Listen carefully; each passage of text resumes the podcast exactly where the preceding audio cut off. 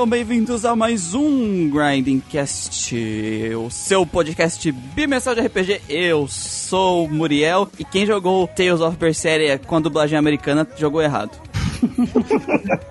Eu senti uma indireta pra alguém? Quem será? Começou, né? Alguém o aqui cara. Não, sabia. não, alguém o cara aqui não jogou. Sabia. O quê?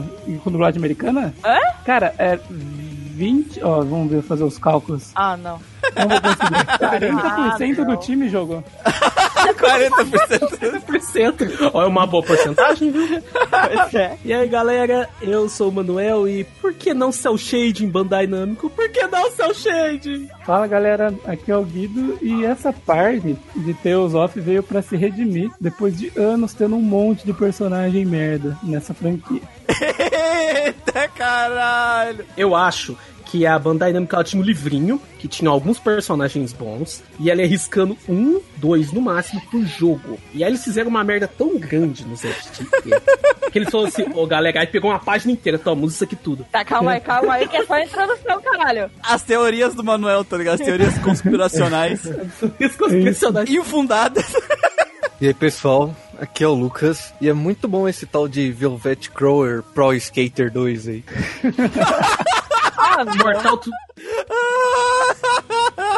Eu só não achei escrota essa achei prancha voadora porque ela é muito útil, cara. Ajuda demais no jogo, cara. Nossa, eu juro, mas eu tipo assim, eu achei esquisito. Falei, mano, que porra é essa? Mas depois de, sei lá, 20 segundos eu já tava achando maravilhoso. Melhor escolha. Mas a Velvet, ela tem visual de quem anda numa prancha dessa. Certeza. Flutuante, velho. Ela, ela participa com, com os emo que ficam andando de skate e usando vinho. A minha Velvet tinha largador. A minha tinha bigode, cara. Ah, lá vem os caras, mano. Lá vem os caras botar bigode na personagem. Vai tomar no cu, bigode. Não, eu botei. Eu Bigode, monóculo e cartola na Velvet. Não, Vou tomar no cu. eu fiz isso no, eu fiz isso no Aizen. Ah, não. Se, se tivesse pra mudar o nome dela, eu ia mudar o nome dela pra Winston Churchill, cara. E aí, pessoal, eu sou a Hitsu e eu também tô querendo um shotinha pra mim. Ah, Aí eu vou fazer o quê? Aí fica a pergunta, seria aquele ou seria aquele outro? Ou seriam os dois? quanto mais melhor, né? Eu quero a minha creche. Por favor, não tem ninguém da PF escutando a gente. Ah, cara. Então a gente vai falar de Tales of Berseria, mais um, mais uma entrada na série, eu acho que é a 16 entrada, né? Se eu não me engano, na série. Isso aí. Ah, contar os spin-off tem uns 500 aí pra frente. Ah, é, né, se a gente contar o spin-off, fudeu, né? Um Tales of aí que ele veio com uma pegada bem diferente do que os Tales of trazem, né? É, narrativamente falando, sim. Narrativamente falando, trouxe aí uma surpresa, quebrando algumas, alguns paradigmas que já eram padrão da série, o que causa estranheza pra alguns e alguma melhoria pra outros, né? Mas então é, é desse jogo que a gente veio falar hoje. Vamos lá.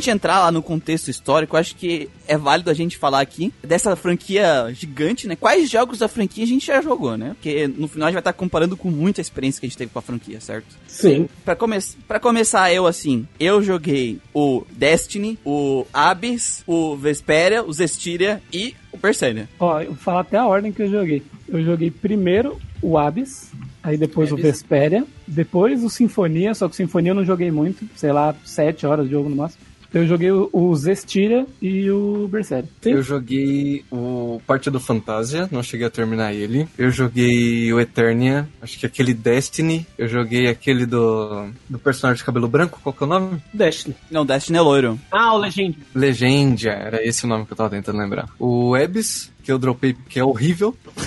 Lá vem ele. Com, Com com, de Manuel. Tipo, com 40 horas de jogo, hein? Não foi no começo, foi no 40 horas de jogo. Eu só perguntei os que tu jogou. Deixa a opinião pra quando a gente for falar do jogo.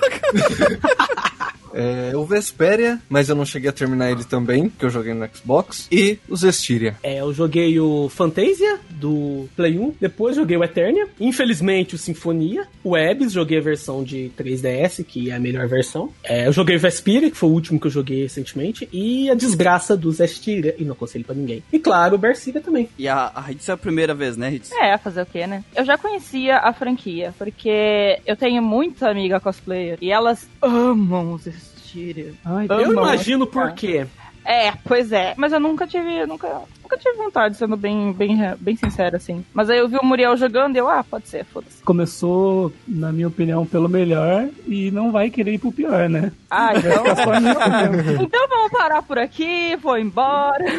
Então, Tales of Berseria foi lançado inicialmente lá em 2016 no Japão e chegou pra gente em 2017, sendo que ele foi lançado para PlayStation 4, PC e exclusivamente no Japão para PlayStation 3. E dentro ali do contexto do lançamento dele, ele foi um jogo que ele foi muito bem recebido em vendas, né? Ele vendeu mais de um milhão de, de unidades. E dentro do Japão, em sua primeira semana de lançamento, foram 250 mil unidades, sendo dessas 75 mil só no PlayStation 3. Normal pra um Tales of, né? Os japas né? adoram Tales of. Ele recebeu também, ah, inicialmente, né, uma boa recepção de, da crítica, sendo que na época ele recebeu nota 80 do Metacritics e 35 de 40 da Famitsu, mas teve alguns pontos ali que eu acho legal a gente citar da questão histórica e até isso influencia a visão do ocidente do JRPG nessas últimas gerações, que é o seguinte, a gente não teve Tales of durante essa geração, tirando agora esse ano que a gente vai chegar ao Rise, feitos pensados pro PlayStation 4. Pra geração atual, no caso. Pra né? geração atual, né? Tanto o Zestiria quanto o Berseria, eles foram produzidos pro PlayStation 3, por causa que ele ainda era bem forte no Japão na época, e portados, né, feito uma melhoria para o PlayStation 4. Pa- Muito parecido com o que aconteceu com Persona, né? E isso trouxe aqui no ocidente uma repercussão bem negativa pro jogo, porque ele tá de longe de ser já um jogo,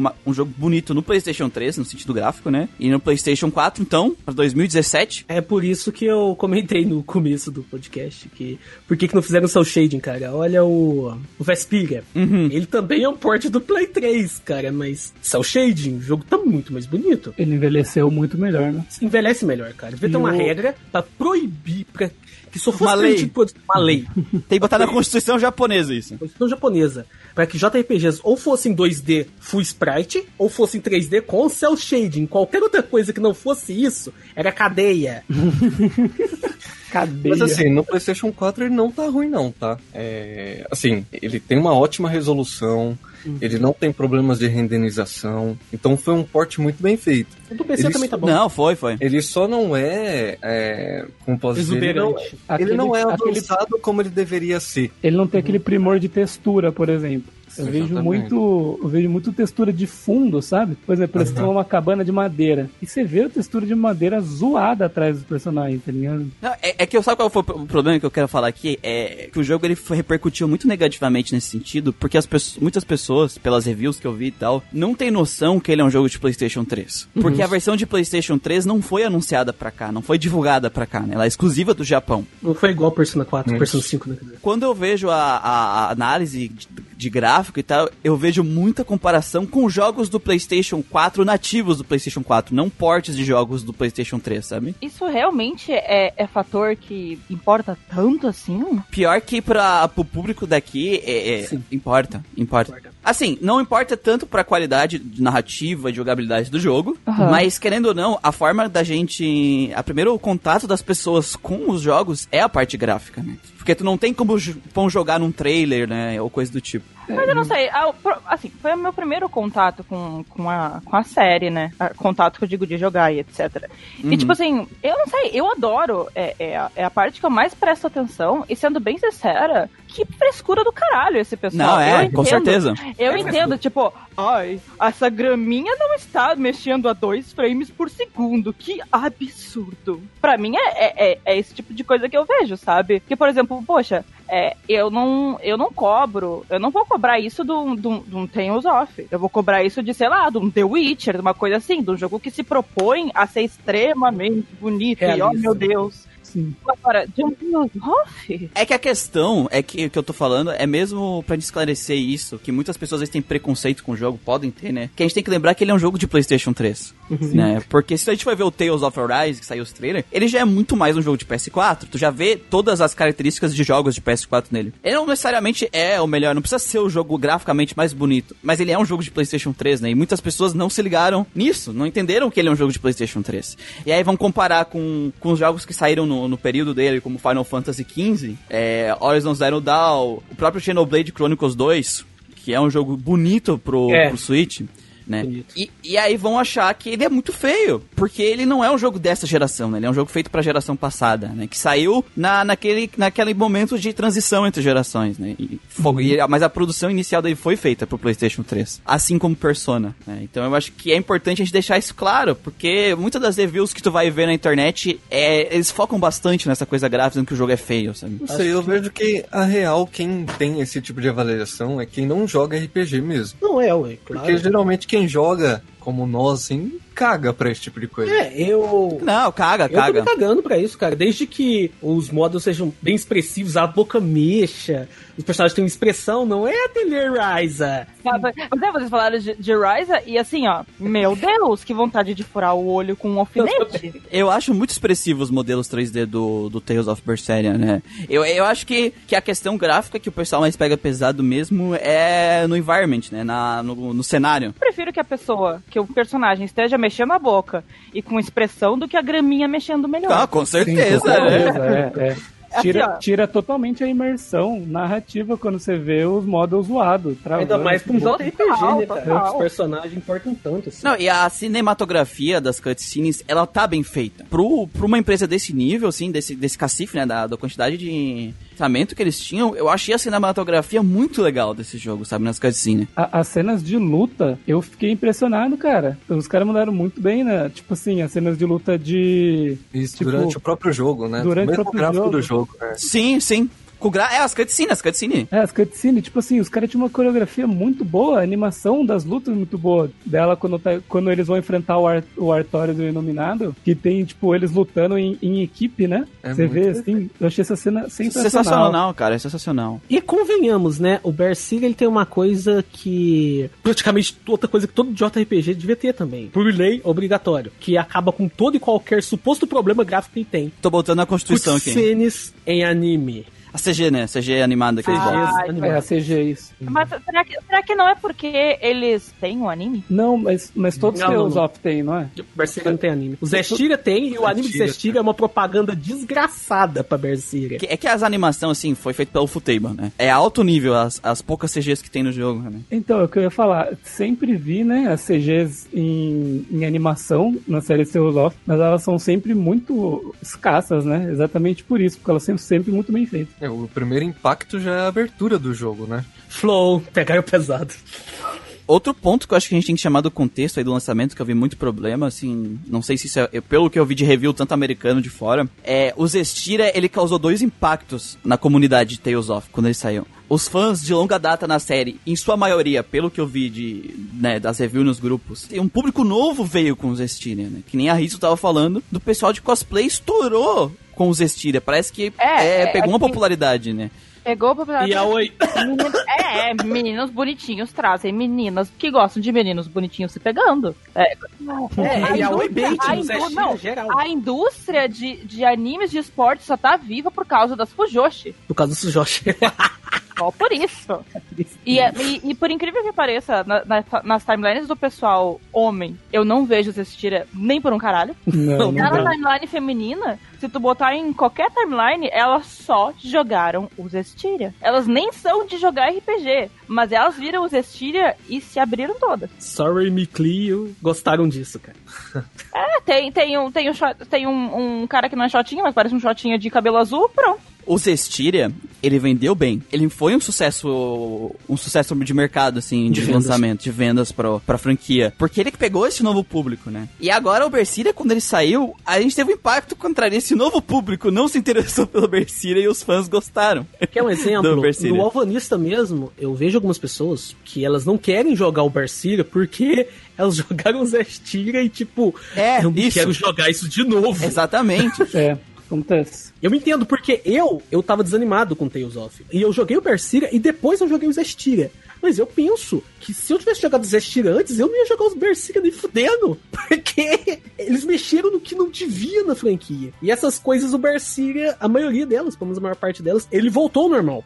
Mas os fãs, muitos fãs, né? Eles não vão dar o braço a torcer. Por, por causa de todo esse contexto, contexto que a gente tem no lançamento de Berseria, eu acho importante, a gente, além de falar dos gráficos, né, pro pessoal que ainda não jogou o Berseria, a gente falar isso, cara, se tu jogou o Zestiria e não gostou é, do, do jogo e desistiu da franquia, dá uma chance pra Berseria. Ele não é um jogo perfeito, ele tem defeitos, mas a muitas coisas que eu sei que as pessoas não gostaram de Zestiria, ele consertou, que nem o, o Manuel falou. Então vale a pena dar uma chance. Eu joguei Vestir há um tempo, aí eu dropei ele. E, e eu tô considerando voltar a jogar por causa do Berseria, cara. É porque assim, se você jogou os Estiria antes e não gostou, depois você jogou o Berseria, você passa a se interessar ou a gostar dos Estiria por causa da continuação da história. Eu acho mais é uma curiosidade, porque eu, eu lembro que eu comprei o Berseria em promoção, e depois eu acabei de jogar o Berseria, eu falo, ah, já tinham me falado, né? O Master Moon mesmo me falou, não joga essa desgraça, que é, o- é fria. Tava todo mundo me falando.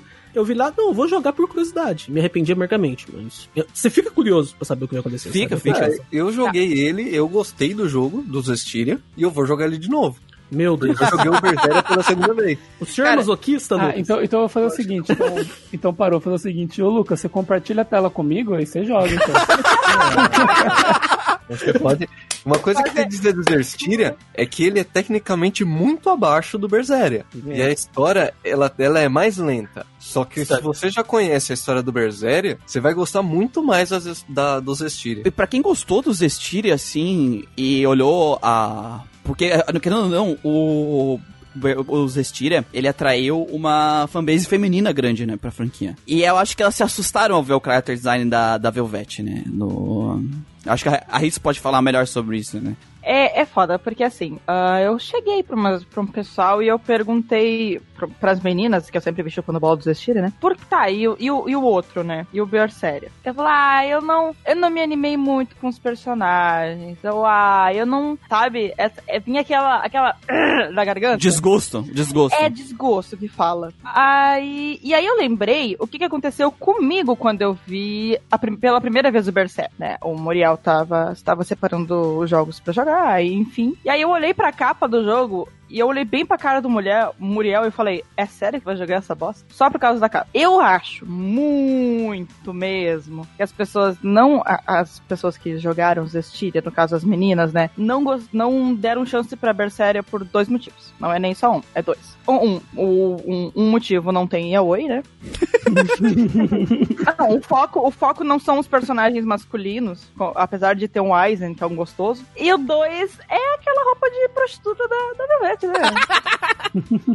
tá, assim, a primeira vez que eu vi, eu fiquei tipo, porra, nossa, que criativo. Ô, não, Maritsu, é, não foi. Comigo também foi assim. A primeira vez que eu vi o Berseria, eu olhei pro character design da Velvet e falei, ah, puta que pariu, mais um jogo de wife, não vou jogar essa porra não, toma no seu cu. Ah, eu olhei, tipo, ah, mais um jogo, mais um jogo usando essa mesma estratégia. E eu tive uma resistência muito grande. Tanto que, tipo, eu não queria nem olhar pra tela do Muriel de tanta raiva que eu tava da, do, da Velvet. Aí depois, com o Muriel jogando, eu vendo. Aí foi, eu fui amolecendo, sabe? Mas demorou muito pra eu aceitar o jogo. E acho que é isso. A gente já tá cansado dessa, desse, desse tipo de, de indústria. Mesmo que, mesmo que o design dela tenha sido feito por uma mulher, não é desculpa, porque as pessoas precisam comer. Se, se, se, tipo, um cliente meu do marketing chegar e pedir uma foto que eu sei que tá errada, mas ele tá pagando por isso, eu vou ter que entregar o trabalho que ele quer, porque eu preciso comer. É, o lance da Velvet, eu acho, além de, de dar essa propaganda negativa pro jogo, né? Porque afeta muita gente também, não só mulheres, homens também.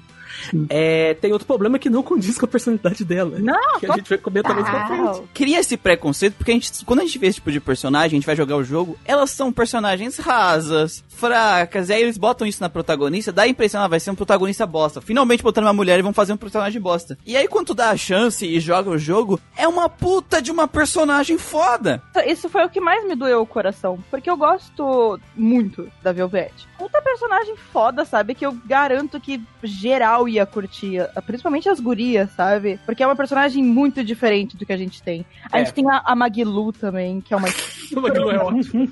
Que é uma escrota e que a A roupa Magilu é ótima, cara.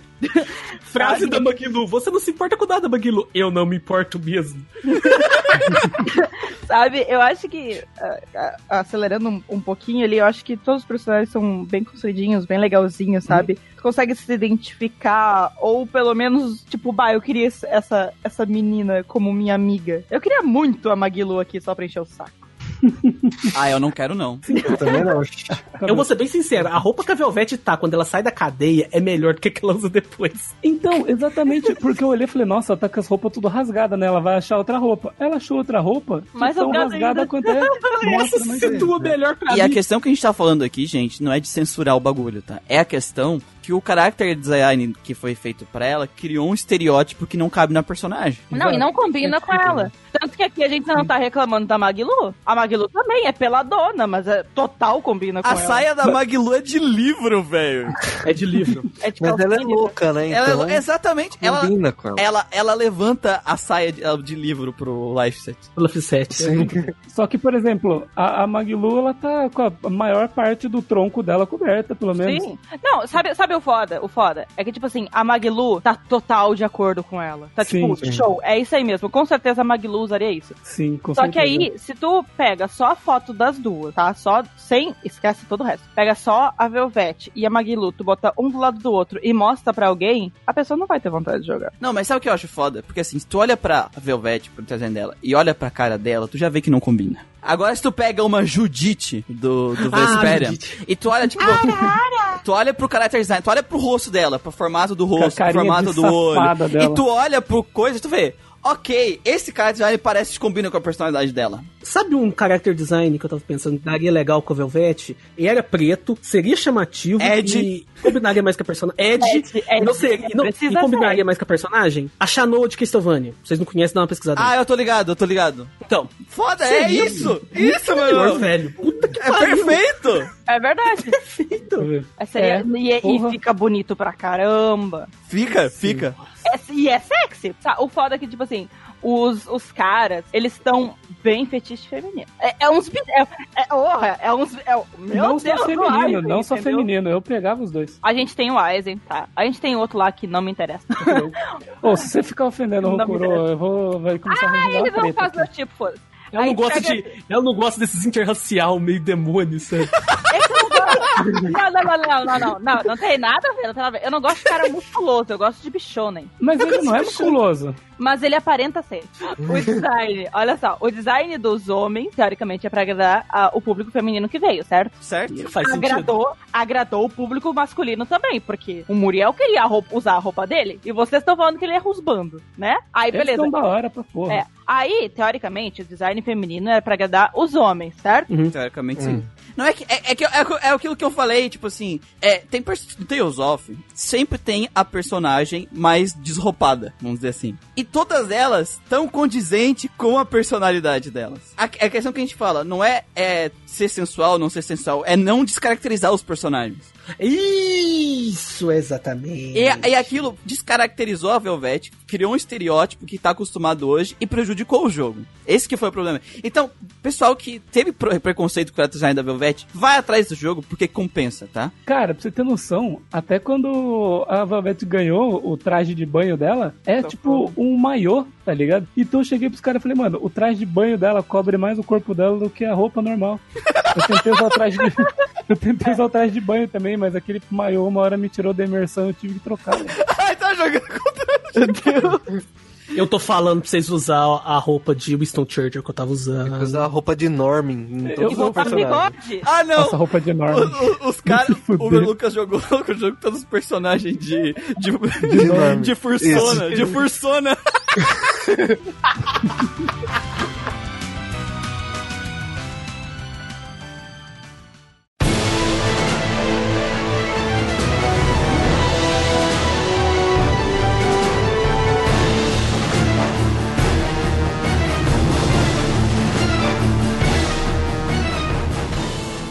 Gente, vamos entrar agora na parte da, da história. Só que eu queria falar uma coisa aqui com o público que não jogou. A gente vai ter que falar do acontecimento dos 15 minutos do jogo, tá? Porque não tem condição da gente comentar da história de Tales of Berseria sem falar pelo menos disso. Tá no trailer! Como é que alguém vai reclamar? Tem gente que não vê trailer, mano.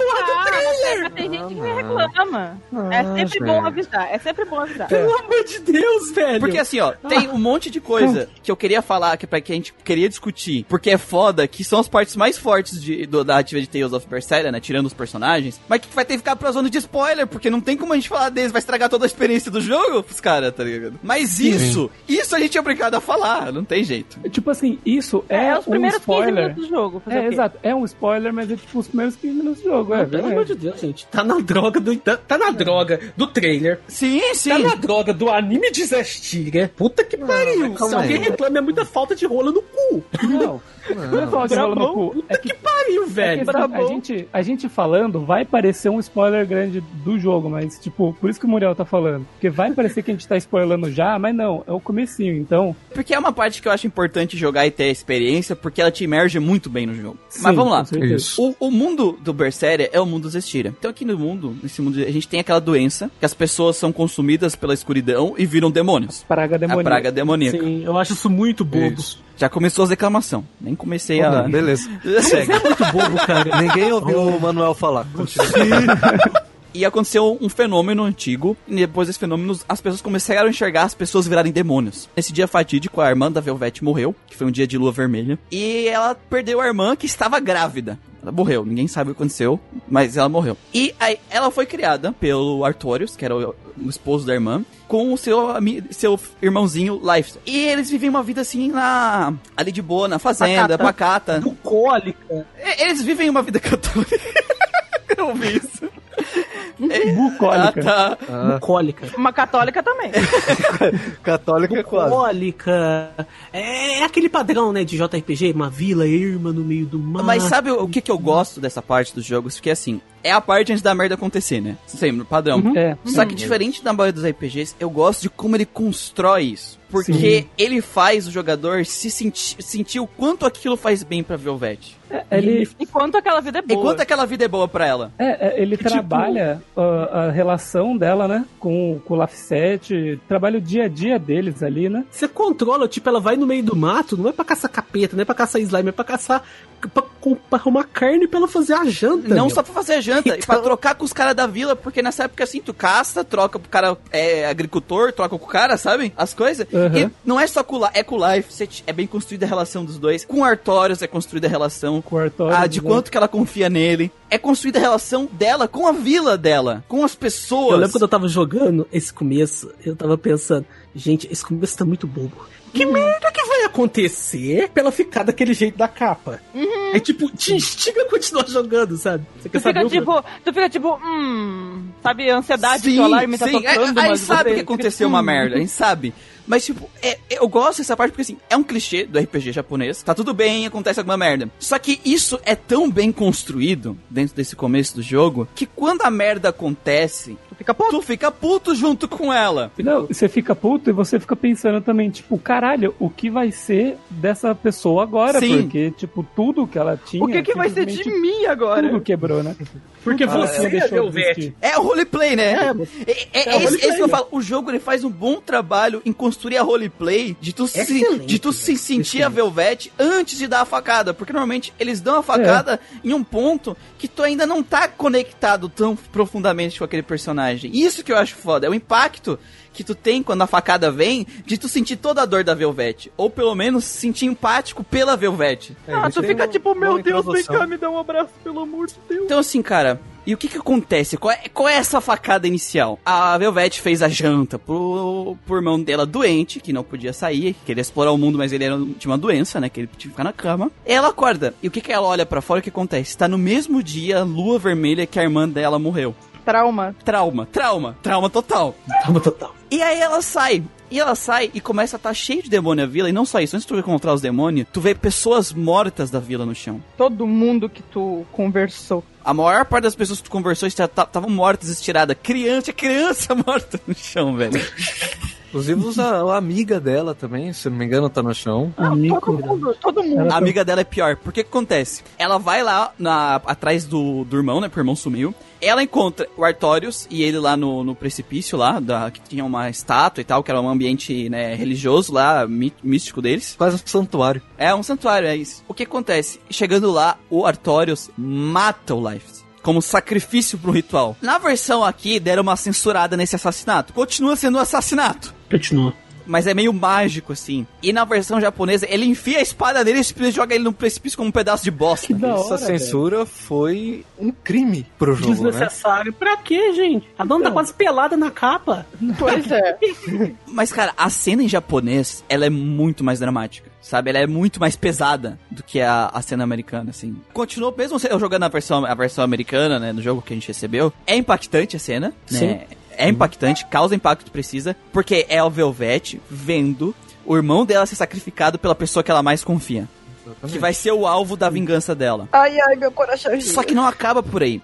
Nesse processo de ódio dela, ela vira um demônio, um braço demoníaco. É tipo o cunhado dela, né? Sim, Mas ele cuida dos dois como se fosse o irmão mais velho, né? Ele como E se aí, fosse a realmente gente parte da tem- família. E aí a gente tem aquele ditado popular: se cunhado fosse bom, não começava com cu?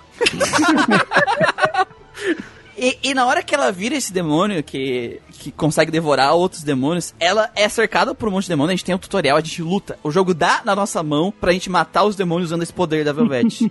e quando a gente vê, os demônios voltaram a ser as pessoas depois que ela matou. E era a amiga dela de infância. Era, era a vila inteira, né? É sim, mas a última que ela tá segurando é a amiga de infância, é o mais É a amiga da impactante. né? infância. É, é verdade. Ela mata, mas o sentido que o jogo dá é como se ela devorasse Isso.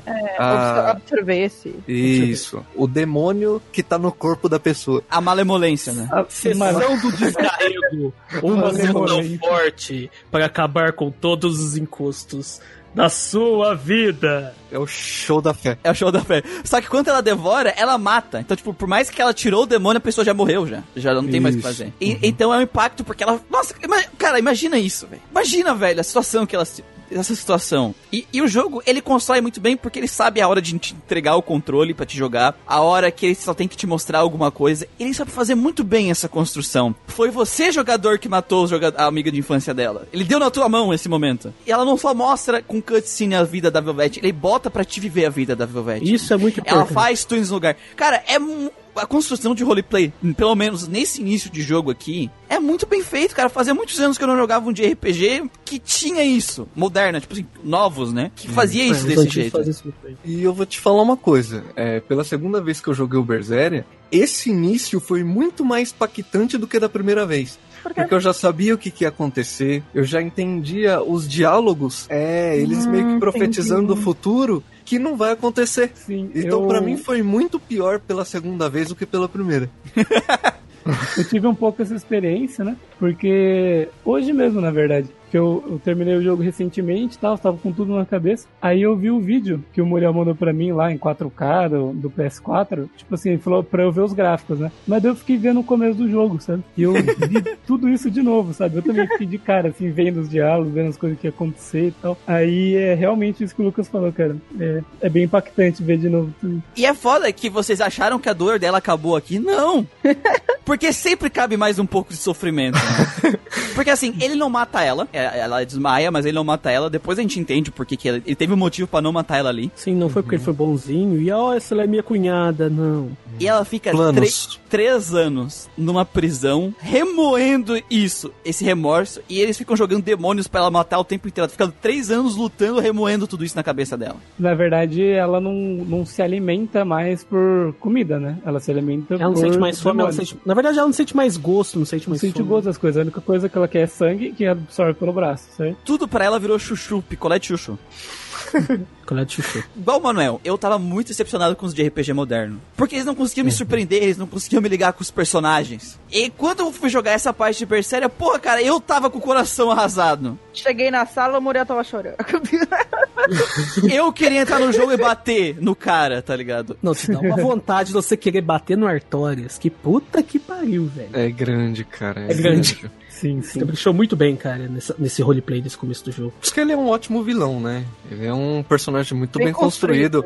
Desde o início, desde a introdução do jogo até a última batalha do jogo, você tem construção de personagens. Sim. É, ele, é um, ele é um. Ele é um DAOs, né? Do, do Fantasia 3.0, basicamente. Ele tem um contexto parecido com o DAOs, só que ao contrário do DAOs, eles te dão o a razão do, do vilão, tá inteiramente ligada a Velvet, a, protagoni a protagonista. Tá tudo- tá e tudo bem ligado. coincidentemente ligada a você. Porque É que o foda do Berserk é que assim, ele, se for pegar o, a só a história, ignorar todo o resto e botar no papel cada arco, tu vai ver, ah, mais uma, é, mais uma aventura de RPG. Só que na hora que mais tu vê história a- de vingança de Sessão da Tarde. É, mas na hora que tu vê a construção dessa história, a construção dos personagens e a forma que os personagens são colocados e, e a forma que eles interagem com essa narrativa, que faz essa história, por mais que clichê, ser foda pra caralho. Mas é que tá, o, o problema não é ser clichê, o problema é ser mal feito, e é uma coisa que o jogo não é. Sim, o, quando o clichê é bem aplicado, é, valoriza muito, cara. Cara, pior que eu não acho o Berserk clichê. É, Porque é, é, é eu clichê, o clichê, eu acho que o clichê que o Muriel fala é tipo, ah, De cenas, algum. não, é tipo, ah, Se tu, se tu pegar e ver a narrativa de forma crua, de forma crua, sem botar os, sem, tirando os personagens, tirando a interação dos Tirar os personagens, se tu tirar os- a, a construção dos personagens, a história parece uma história fraca. Só que quando tu, só que quando tu adiciona isso que a gente falou, ah, olha como o vilão é bem construído, como o protagonista é bem construído e a construção dos dois interagem, como a construção dos outros personagens interagem com a construção deles. Isso faz uma história que parece ser simples, que parece, à primeira vista, uma história que tu já viu várias vezes, ser algo completamente inusitado e diferente. E querer tu jogar. E o que eu acho que foi bem aplicado também, cara, é que é, a jornada de cada um dos personagens foi muito bem encaixada na narrativa, cara. Todos tinham um, um Não- bom não motivo pra estar avulso. com você. menos a Magalu. Ah, não. É, a Magilu mas, tá mas Magilu é o caos, cara. Ela representa todo o caos. Ela tá lá pela zoeira. Ela tá lá só. Ela tá lá pra ver o circo pegar fogo. O foda é que quando chega no final do jogo, no último, na última parte, a zoeira dela tem construção. O porquê Exato. que ela é assim tem Tem. construção. Isso que eu falo, o porquê que ela só quer saber de caos. Tudo tem porquê. Vou fazer a Velvet imitar um pombo aqui e já volto. Só que assim, não é aquele encaixe que tu sente que as coisas foram forçadas pra encaixar, sabe? Cada personagem tem o próprio objetivo. A maioria deles são completamente egoístas os objetivos deles. Eles só estão se ajudando porque é a melhor forma deles alcançar os próprios os próprios objetivos. É tudo uma cambada de mau caráter, É, basicamente. isso é foda, velho. Mas, eu não É acho uma- que seja um mau caráter. Eu acho Ah, que eles são. são. Muito... Ah, são, Não, são. não, Filho da não, não. puta, Eles meu. são, Não, não, não, eles não, são não. uma trupe de desajustados cuzões filhos da puta. Ô, gente, eles são bem humanos. Não, a gente basicamente não. joga com os Eles são- vilões. É que a questão é que eles não são heróis. Né? Eu acho que se a gente fosse pegar uma, uma classe, um, a, pegar aqueles coisas de RPG lá, de mesa, né? Eu acho que a maioria deles são um caótico neutro. Caótico neutro.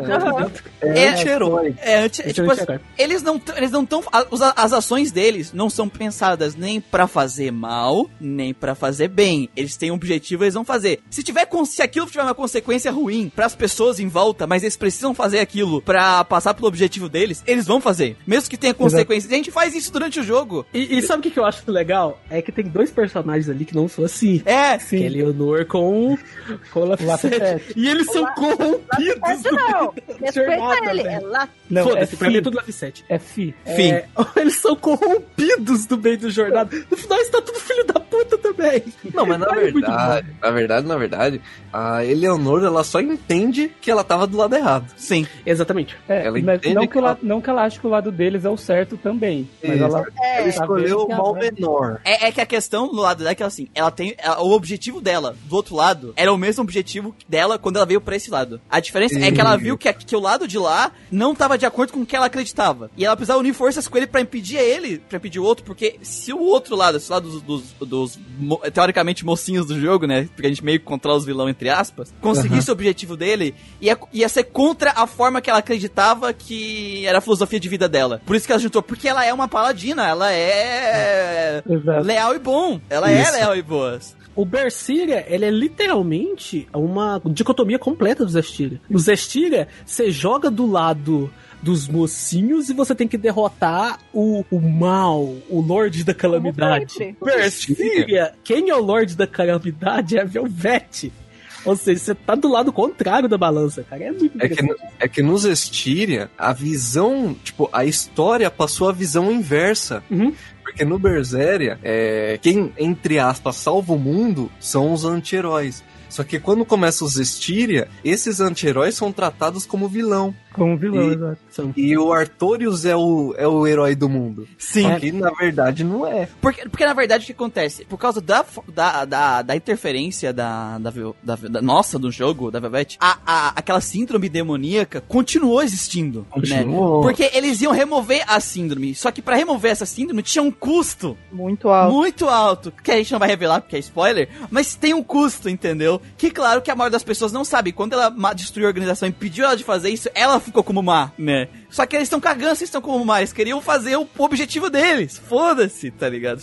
É, a Velvet mesmo, ela falava que ela não se importava de ter que carregar a culpa de, de- das pessoas culparem ela. Ela não ligava mesmo. o que achavam dela, tipo, absolutamente nada. Ela falou, querem me chamar de Lorde Camali- da Calamidade, Calamidade. pode, quer falar que a culpa do não sei o que é minha, pode falar, foda-se. Eu vou Ah, falando nada. nisso, eu lembrei. Falando nesse negócio de anti-herói, de filhos da puta, eu lembrei de uma coisa. Quem aqui conversou com o padre? Eu, Ninguém mais conversou com o padre, Qual meu. padre? É ótimo. mano, é o padre Nossa, vocês não conversaram com o padre? Que Mano, padre? é um, é um- eu acho que é um bispo, né? É um NPC. Ah, ele tá, tá Eu não lembro qual cidade que é. Aí, tipo assim, você chega pra conversar com ele assim, ele vem e fala, não, você tem que se arrepender dos seus pecados. Aí, tipo, o primeiro que ele começa a falar é a Maglu, tá ligado?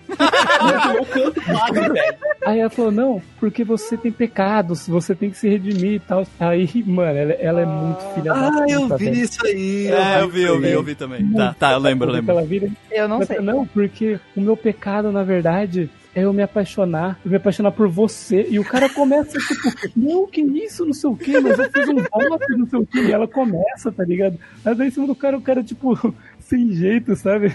Ela começa a corromper É, um padre, velho.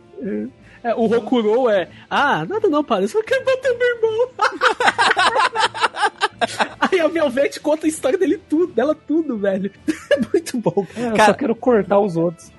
Ela quer cortar os outros. Os personagens, assim, a gente pode resumir, eles são todos foda. Todos, todos. São. Os, Todos. os vilões, os, os heróis, todos eles são muito bem construídos. Até a criança não me irritou nesse jogo. O Life, o, o Life Set, cara. É muito legal. Ele é Tem uma, ele é tem uma construção de, de, de, de Ele tem um personalidade. Sim, É, ele, ele, na verdade, ele desenvolve uma personalidade. Tem um Aí caractere- tá. Porque ele não tinha, né? É, e, e ele, e ele é tipo assim, ele tá descobrindo tudo, então tem muitas coisas que ele é curioso e ele traz essa interação com a parte. Ele, tipo, vai tirar uma dúvida, às vezes ele, tipo, a Velvet vem e fala assim, ah, porque é, quando a Leonor, a Leonor chega e começa a conversar com ele, fala assim, viu, não dá bola pra ela não, que mulheres tendem a mentir. Aí ele fica com isso na cabeça, tipo, nossa, mas como assim mulheres tendem a mentir e ser, e ser alguma, ele usa alguma palavra que eu não lembro agora. Aí, tipo, ele fica com dúvidas e ele vai perguntar pros caras, tá ligado? Ele- Não, ele vai perguntar pras piores pessoas do mundo pra perguntar, não. Não, aí explica ah, os papos de macho do Rokurou, do Aizen com o Luffy 7 é ótimo. Não, é e é foda, porque, porque assim, ele vai falar com o Rokudou, né? E aí, quando ele vê a dúvida, ele chama o Aizen. Ele Ué, chama o Aizen, é. Ele chama pra eles conversarem. E aí elas veem que eles estão falando. E elas tiram o live set ali, porque ela não, elas falam, não, a gente não quer que tu vire dois retardados que nem esses. É muito bom, velho, as conversas dele. Aí depois a, a Leonor vem e fala assim, é, mas vocês estão trabalhando com casos extremos, não sei o quê, porque nem todas são assim e tal. Então, tipo, tem esse, esse lado de. E, e várias conversas que às vezes você acha que tem, que tem só duas pessoas, tem, sei lá, outras três bisbilhotando. Aí de repente elas vêm e começam a interagir também. Sempre O legal chega alguma coisa- A moral, eu acho que a gente consegue resumir os personagens como muito humanos. Sim. Eles não são estereótipos que tu Não, não. consegue encontrar em qualquer RPG. Mas eu sou estereótipos. Não, Eles e não assim, são estereótipos. Eles não são personagens de anime. Eles são personagens humanos. Eu não, eu não tenho, eu não tenho, eu não consigo achar outra palavra que não. e, e é exatamente, e é exatamente isso consegue que se eu, identificar. que eu, ah, que eu acho muito melhor e tipo assim, em relação aos outros Tales of, sabe? Você tava falando do- das meninas. Que gostam dos Estiria, Uhum. e, e cara, os caras dos Estiria são todos assim, eles são todos estereotipados, personagens de anime, É, sabe? só dois personagens que não, e eles aparecem, demoram pra aparecer. Que é a, a Edna e o Zavid. Tanto que os, os skits de Tales of. Uma vez eu tava conversando com, com um conhecido meu, né? Que ele tava falando que ele não gostava do Eternia porque o Eternia não tinha skit. E ele gostava do Sinfonia. Eu falei, cara, mas os skits do Sinfonia não dá diferença nenhuma. Porque a parte é uma bosta. Por que, que a gente tá comentando bem dos skits? Que essas conversas paralelas que tem? Porque os personagens são bons. Não, não é nem só isso, cara. A maioria dos skits que eu vejo, assim, do, dos Tales of, eles são tipo assim, ah, uma interaçãozinha ali, uma brincadeirinha, uma piadinha, alguma coisa do tipo. Aqui, eles têm um, um fator foda de expandir o lore, Uhum. explicar o lore, explicar o que, que tá acontecendo, não é obrigatório, mas tu apertar é foda, e desenvolver os próprios personagens, as personalidades deles. Então Desenvolve seja um bastante. jogo bom e me explica o que que é um skit. É, é, sabe no Tales of, às vezes aparecia um botão pra mim apertar e abrir, e aparecia aqueles personagens 2D como se fosse visual novel? Sim. É isso que é o skit. Daquilo. Ah, ok. E outra coisa, além dos skits que tu falou do padre, tem vários NPC no mundo, assim, NPC da rua mesmo, assim, é, simplão, que eles têm um pontinho de exclamação que eles explicam sobre o lore daquela região ali. Da cidade. E tu é. consegue ver, tu consegue ver todas as consequências dos teus atos e do desenvolvimento da história nas, nessas conversas, cara. É muito foda. Você vê o pessoal com medo do Lorde da, Cala- da Calamidade falando com ela, né? É, Ah, essa parte, essa Bem parte é da hora. Essa de- parte, de- essa parte do interação- Lorde é de interação. Mas assim, só dando um corte no, no, no que a gente tá falando, já que o Muriel explicou que é skit, pra quem não, não tá acostumado e tem medo por causa da linguagem, o Berseria ele tem a, a legenda em português. Uhum. É, acho que a gente não chegou a comentar isso. Apesar que esse português tem alguns problemas Tem. Sim, eu de vi, escrita, de palavra errada, de concordância. eu mas... vi isso aí também. E Foi teve escrito pelo uma- Muriel. deve ter sido escrito pelo Google Translate. E teve uma vez que, que eles foram me explicar um, um negócio e apareceu uma página, tipo aquela página tutorial em espanhol. Falei, que porra é essa? Nossa, isso, isso não pegou pra mim, não. É, teve uma vez só, um, um- um- um- uma parte específica só. É que assim, parece que é alguém que não é do Brasil, mas que sabe português que traduziu. Isso, é essa Sabe impressão daqueles mesmo. caras cantando pagode japonês? Menos assim. Eu sou galinha!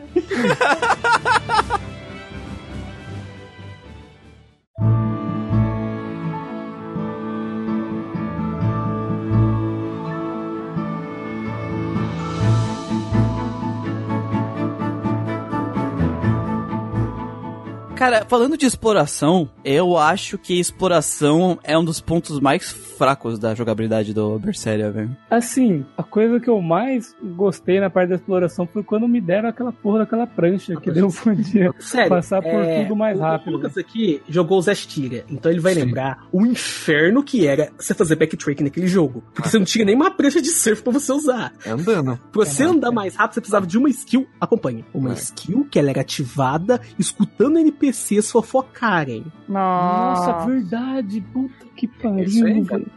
E tem, era aquele filme que era uma bota, né? Que ficava na tela, assim, uma bota É, com. Isso, essa mesmo. madrugada, velho. Porque, assim, o Berseria, ele te dá a facilidade de navegação. né? Ele te dá um teleporte, Dá. ele te dá o item pra você voltar no, no início do, de algum mapa e te dá a prancha do, do Charlie Brown. Então ele te dá uma facilidade de movimentação, mas ainda assim não é tão agradável se Quando você usar uma porra de uma aeronave que voa pelo Não, mapa mundo. Não é nem só isso, velho. O, o que que tu tem de verdade pra explorar ali no- nos mapas? então, Bolinhas não é- pra você liberar É, os não é tão gatos? divertido, né? Você não É. tem uma recompensa. O design dos mapas é mega simples, tá ligado? Ah, aqui tem uma bifurcaçãozinha, tem um caminho e tal. Não é, tipo assim, não é linear que nem Final Fantasy X. Não. É. Não, não é. Mas eu me, eu me sinto dentro dessa linear- Linearidade. dessa linearidade, porque tu não tem o que fazer pra te explorar de verdade. Tirando, a, tirando pegar a bolinha e, cara, sei lá, caça, os bichos de caçada que nem Gold nem XP dava, nem, não dava XP, Gold dava, mas não dava XP. Os Não Super Boss não se XP. fuder, né? Vai tomar no cu. Meu Deus. Então, é exatamente isso que eu tava comentando no podcast do Nocturne. Que quando eu tava jogando, o, tipo assim, jogos tipo Tales of Berseria, quando eu joguei Nocturne, eu senti o impacto da diferença na criatividade de dungeons e locais que eu não via nos jogos atuais. No caso, por exemplo, no Berseria é assim, cara. Eu não É. vejo muito criatividade de, tipo, dos caras construírem apenas eles fazem um mapa genérico que, tipo, ah, você vai ter que, tipo, explorar, vai ter um baú aqui, um baú ali, várias alminhas e só isso, sabe? Tem uma gimmick legal, legal pra te explorar, pra te brincar, nada, né? É, tipo, no máximo, ah, aperta um botão lá e o botão do outro lado. Não, na verdade tinha umas que era muito chata de portal, velho. Tu tinha que ligar os portal e aí tu tinha que combinar os portal quando tu desligava um, fechava o outro. Era chato pra caralho, Dos velho. elementos, né? Dos elementos. Putz, eu lembrei dessa merda. Vou diminuir a nota aqui. Ah, mas isso. é a- o desafio do jogo, porque fora isso aí, você não tem. Não, eu nada. sei. Não, tem outras coisas que é tipo, ah, sei lá, você tem que encontrar duas tochas pra você acender pra liberar a porta. sabe? Sim, Meu mas, Deus mas é um céu. design tão boring. Porque, tipo assim, É. no Nocturne tinha umas coisas que eram fodidas, velho. Era fodida. Às vezes ficava, às vezes tu ficava chato porque era fudido. Mas era tão gostoso de resolver. E aqui eram umas coisas simples que tu fica, ah, deixa eu caminhar lá. Ah, não, tem que voltar lá onde tava outro portal. Aí tu volta, clica, sabe? É boring. E às vezes eles fazem o negócio só por fazer. Você vê que eles fizeram só por fazer, porque eles colocam um do lado do outro. Eles fazem uma sala espelhada, tá ligado? Às vezes espelhada, tem o caminho do centro e dois no canto. Aí você vai no canto de um lado, acende o negócio. Aí você vai no canto do outro, acende o negócio e libera a porta do meio. Você fala, ah, mano. E, e não é só isso, tem muitas áreas. isso? eles- Eu acho que eles tiveram. Eu acho que eles gastou toda a criatividade com o roleplay, com a party de Berseria, e eles fizeram o resto com a bunda. Porque tem até áreas que são reaproveitadas do É cuspido e sarrado, velho. Sendo bem sincera, eu não vejo tanto problema com esse tipo de coisa, porque eu era muito fã de MMORPG. E MMORPG é isso, tá ligado? É. Pega o pão, leva o pão. Mata esse, esse esquilo da, que tá no meu quintal. Pra mim. Aquilo, meu! Vai, é, caminha de um lugar pro outro só pra eu ver tu caminhando. Então, assim, é, como eu já tô acostumada com esse tipo de premissa, e eu fiquei muitos anos mesmo da minha vida. Foi, foi o, primeiro contato que eu tive com jogos, na verdade, foi praticamente com MMORPG, né? Adventure Então- Quest não conta. Ah, cala a boca. Conta sim. Eu não tive problema com esse tipo de coisa. Ah, tipo assim, não é problema, mas é que eu vi evo- todas as coisas do- evoluindo na série Tales of, sabe? Em comparação dos outros. Mas nesse daí, não, é o mais o mesmo, sabe? Eles não conseguiram inovar nesse sentido. É, é que é foda quando tu pega um jogo, que nem a gente jogou, que é o Nocturne, que os caras constroem com esmero cada detalhe da dungeon. Tipo, da, da, da gameplay, não, o cara vai ter que fazer isso pra passar e tal. Pensa num design de gameplay pra dungeon. E aí tu pega um jogo que o cara, ah, deixa eu botar um ponto aqui, tu vai do outro lado lá, tu aperta o botão e abre a porta pra onde tinha que ir, aí tu só tem que voltar, sabe? E assim, os caras colocam uma estrelinha no mapa, tá ligado? Mostrando Sim. onde você tem que ir, tá ligado? É tipo, a exploração é completamente. É, não. Inversalmente proporcional ao que Isso. o jogo proporciona em relação à parte narrativa. Hits, o negócio é o seguinte: é que quanto mais RPG você joga, mais chato você fica. Perdi até o cabelo, cara. Perdi até o cabelo. Mas, mas a Hits falou um negócio interessante, que é uma coisa que eu percebi, que vem principalmente depois do RPG de turnos, que é o Final Fantasy XII. Uma coisa que eu notei é que teve uma influência pesada de MMORPG no JRPG. E a Hitsu falou que ela não se incomodou, e ela já, ela já tem esse costume do MMORPG, mostra pra gente muito isso. Essa simplificação, essa falta de, de dungeon serem dungeon, sabe? E, e do, e do Overworld te passar essa sensação de mundo. Pior que todos os JRPG que eu tô jogando agora, que fizeram sucesso nessa época, Play 3. O Overworld, como ter mais exploração, né? Pô, tu tinha os barcos, tu tinha os carros, tinha os veículos. Quando tu pegava um veículo, tu ficava explorando pra ver pra onde tu podia ir. Quando tu chegava lá, tinha uma dungeon secreta, tinha um boss Exatamente. secreto. Cara, enquanto tá todo mundo indo pro mundo aberto, pro mundo mais aberto e sem, sem linearidade, o de RPG se fechou. Sandbox. Se fechou, porque o Overworld dele já não era fechado. Não era fechado. É assim, eu não, não sou um grandíssimo, assim, apreciador do Overworld que nem o Manuel, por exemplo, que gosta pra caralho. Você não Eu- jogou tanto. Quando você jogar mais RPG com Overworld, você vai ser também. Não, eu Vai ficar chato igual o Manuel. vai ficar chato. Vai. Não, tipo, eu joguei já bastante com Overworld, mas às vezes eu não ligo, às vezes eu tenho até preguiça, tá ligado? Eu falo, nossa, puta rolê. Mas assim, os caras não deixaram eu controlar o Van Eltia, eu fiquei chateado. Isso que eu ia comentar agora. Que que Puta custa navio do caralho, você não vai deixar eu andar do, com ele, do velho. navio, velho. É, ele é aquele, né, aquele Tales of. É que nem os Steam, né? É, intersecções, as fases são tudo interligadas. Sim. Tem uma borda, quando passa a borda, ele carrega a próxima parte. Só que a parte do navio, que é entre os lugares, seria muito da hora se não fosse seleção de fase e fosse Overworld. Só aquele pedaço que nem eu acho que é no, no Dragon Quest 11 tem uma coisa assim também, né? Quando tu pega o barco, ele é Overworld, né? Ele é Overworld. A a aeronave também, airship também. Você tem liberdade. E cara, é a verdade. o, o Van Eltia só não é o melhor transporte porque ele não voa. Porque se ele fosse um navio voador, ele tava entre os melhores transportes aí do JRPG. Cara, Eternia, o, o navio chama Veleltia. Ele é um navio, ele é um negócio de submarino e ele é uma aeronave que passa para outro mundo, ou seja, interplanetária. Caralho. É um negócio do cacete. Cara, ainda mais Tales of, velho. Ou, é que nem eu tô falando, o Eterna tem uns 3, 4 overworld diferentes pra você explorar. O, o Fantasia do, do Play 1, velho, tinha hora que eu, sem zoeira, eu devo ter ficado umas 3 horas navegando no overworld procurando ponto pra achar item secreto. É um negócio muito foda que a franquia tinha e eles enfiaram no cu. É. E eles não têm menor, pros- não tem o menor prospecto de mudança isso. Não, o pior é aquela coisa, né, Manel? Quando tu tira alguma coisa, tu tem que dar Você algo pra compensar. pra compensar do mesmo valor. E a gente não teve, a gente perdeu o Overworld e a gente não ganhou nada mais de exploração, sabe? Nada. Isso que é foda. É verdade. Eu vou comentar uma coisa com vocês, não sei se vocês se incomodaram. Como tem inimigo repetido nessa desgraça desse jogo? Tem. Tem, mas, tem, mas não me incomodou tanto quanto outros jogos. Eu não, joguei- outros tem mais, né? Eu tava comentando com vocês do White Knight, que é um jogo do Play 3, é um absurdo, velho. Acho que tem. Acho que dá pra contar cinco monstros no jogo. O resto não recola. Caralho. Cara, o que é isso? É, é Diablo 1? Isso aí? É um absurdo, cara. Porque, porque o Diablo 1 eu até entendo agora.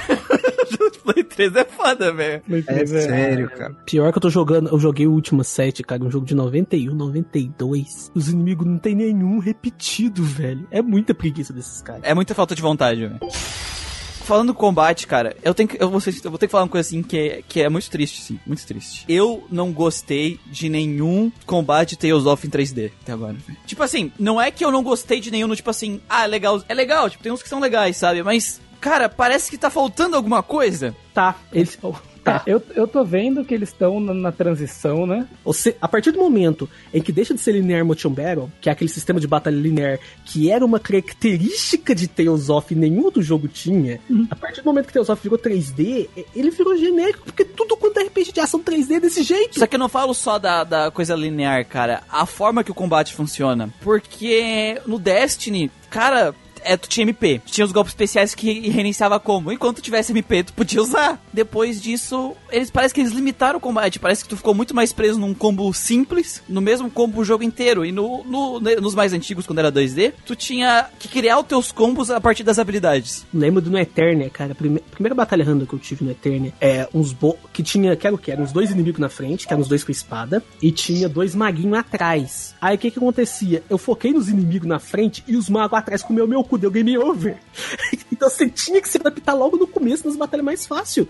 E todos os Tales of 3D que eu joguei, não só o Berseria, você não tem isso, é só você esmagar botão. quando foi pra transição né, Abyss, é, Vespera e esses, tu começava a ganhar habilidades que tu conseguia fazer combos longos. Só que, tipo assim, no final do jogo, se soubesse fazer as coisas, tu conseguia fazer combos longos. Nos 2D, tu já tinha isso desde o começo do jogo. Tinha desde o começo do jogo, você tinha que saber administrar. E aí, quando veio pro Zestiria, que eles liberaram 3D, parece que ficou pior ainda, na, na minha visão, cara. O Berseria, eu acho que ele corrige alguns problemas disso, mas eu acho que eles ainda não encontraram a fórmula deles pra 3D ainda, pra combate 3D. Aquilo que a gente pode dizer, esse é o sistema combate 3D de Tales of. Eles É que, não assim, acharam a eu- identidade ainda. Eu precisaria ter mais contato com os antigos, então. Porque, tipo. Joga o Eterno e seja feliz. É, eu comecei no, no Abyss já, tá ligado? Joguei o Abyss, o Espera e tal. Eu joguei o Sinfonia, mas não joguei muito, sabe? Então, tipo, não, não, não tive tanto essa, É outra dinâmica totalmente essa diferente. dinâmica de. É, eu, eu fui o contrário, eu joguei os Esti eu joguei os Abyss, aí eu joguei os Estiria,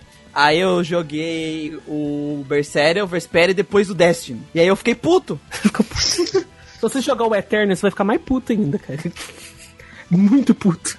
Durante o jogo tem um negócio do da batalha que tu consegue botar vários grupos de inimigos junto, Uhum. né? E se tu botar esses vários grupos de inimigos juntos, eles vem uma horda de inimigo pra cima do time. E te- eu tive que fazer isso pra mim ter alguma dificuldade no combate, porque a Velvet é overpower pra caralho. Ela é. Ela é. Ela consegue ficar imortal, né? Quando você estoura a primeira habilidade dela lá, você consegue ficar se recuperando. E ela fica Cara, viva eu com que sou- HP. Eu que sou Mobral pra controle, eu adorei não ter trabalho nenhum. Eu senti dificuldade em algumas coisas, como por exemplo, eu joguei duas vezes. Tem habilidade que eu não consegui soltar, eu não consegui usar, porque você ganha mais de uma habilidade que o, com o L2 lá. Sim, eu também. Eu não consegui. Toda vez que eu soltava, saía a primeira, saía padrão. Mesmo ela equipada, mesmo o a inteligência artificial ativando a habilidade, eu não conseguia. Uhum. E eu não sei porquê, eu não sei se é por causa de movimentação, por causa de tempo certo no combo. Porque tu Mas- tava com retardo no dedo. Pode ser. Como é que funciona o combate do Berseria? Tu tem quatro, os quatro botões, né, do controle, os quatro botões de face, e tu programa golpes lá, que tu quer botar, e até tu pode fazer combo, né? Tipo, ah, quadrado, quadrado, bolinha, blá, blá, foda-se essa merda. Normalmente, como é que tu vai fazer? Tu vai pegar um, porque tem ataques que tem vantagens contra certos tipos de inimigos. Tu vai ver nada, tem um inimigo cobra, um inimigo pássaro, um inimigo besta. Tu bota um combo inteiro de besta, um combo inteiro de ave, um combo inteiro de coisa, só aperta um único botão. Eu fazia isso, tipo assim, eu chegava num boss, via a fraqueza dele, falava, ah, é fogo, então eu vou colocar todas as minhas skills de fogo no ar. E não tem vantagem nenhuma de tu ficar trocando combo. E aí tem um outro problema. Nessa hora de colocar os combos, tu não consegue ver a animação de como o combo vai ficar antes de tu, antes de tu combater. É, tem uma descrição ali, só que algumas descrições são meio confusas. Tipo, a do Aizen mesmo, eu vi a descrição dele, tipo, ah, ele vai dar um, um gancho, daí recuar, dar um passo para trás, virar e dar outro golpe rápido. Nossa, meu Deus. Aí você fica tipo, tá, mas e aí? E, vai ser rápido isso? Não vai ser? Não, o problema é que às vezes combina duas skills que são foda, que tu gosta, e daí tu só vai descobrir no combate que elas não funcionam juntas. Sim, sim, é verdade. Não tem como combar elas, né? É, porque, tipo, às vezes ela, ela dá um ataque, o inimigo sobe e ela vai dar um meio, um ataque metade, o ataque passa reto. Sim. Ou, ou você coloca, tipo assim, você coloca duas skills, mas que assim, você vai tacar e a primeira ela demora um pouco pra dar o golpe e a segunda é um golpe rápido. Daí você fala, nossa, peraí, vou ter que trocar isso aqui pra poder emendar com o resto que vai vir. Né? Sim, né? e é um inferno, porque se tu visse as animações, tipo assim, tem, se não me engano, eu lembro que tinha o tinha um jogo lá do Play 2, o God Hand, que tu compra uhum. habilidades de combo. Tu coloca, tu coloca lá nos botões, eu quero que o primeiro ataque seja esse, segundo, terceiro, e ele te mostra como é que vai ser a animação dos combos inteiro. Faltou muito isso para te entender os combos. Sim. Porque eu, eu, fiquei sem vontade de começar a jogar os outros personagens, porque eu teria que aprender todas as habilidades de cada um pra uhum. apertar. E a Velvet eu... é aquilo lá, né? Ela tem o God Mode embutido. Enquanto é assim, ela tiver alma, ela vai continuar atacando e ela não vai morrer. O, o, que eu fazia, o que eu fazia era assim, tipo, por exemplo, ah, o cara, o inimigo é, é fraco, tem fraqueza com terra, por exemplo. Aí eu pegava o Aizen, porque eu sei que ele é um malak de terra e ele tem bastante coisa de terra, fazia um combo lá pra pôr tudo no ar, os, os, os golpes de terra dele e ficava lutando com ele. Tipo assim, eu não via direito o que, que as outras coisas faziam, sabe? Era o máximo que eu fazia de usar os outros personagens, era assim. Eu ah, inimigo fraqueza nisso, fogo, pegava Rokuro. Por exemplo, numa batalha lá, num dos bosses, que é um mago velho lá, é... Então, ali eu fui com tudo pra cima dele e ele ficava levando o Mystic Art. Depois que eu terminei o jogo, eu fiquei sabendo que a Magilou tinha uma habilidade para absorver magia. Eu não sabia porque eu só jogava com a Velvet. a Velvet matava todo mundo. É tão fácil jogar com a Velvet, a Velvet é tão overpower, os inimigos são tão ridículos que tu não aprende metade das mecânicas que o jogo tem de interessante para te usar. Esse foi o primeiro Deus of 3D que eu tive que aumentar a dificuldade do normal porque o jogo tava me dando sono. Porque é muito fácil, velho. Eu lembro que teve o Lucas tava gravando podcast, aí conversando com a gente, ah, eu tô jogando Berserk aqui, eu não tô nem olhando pra tela.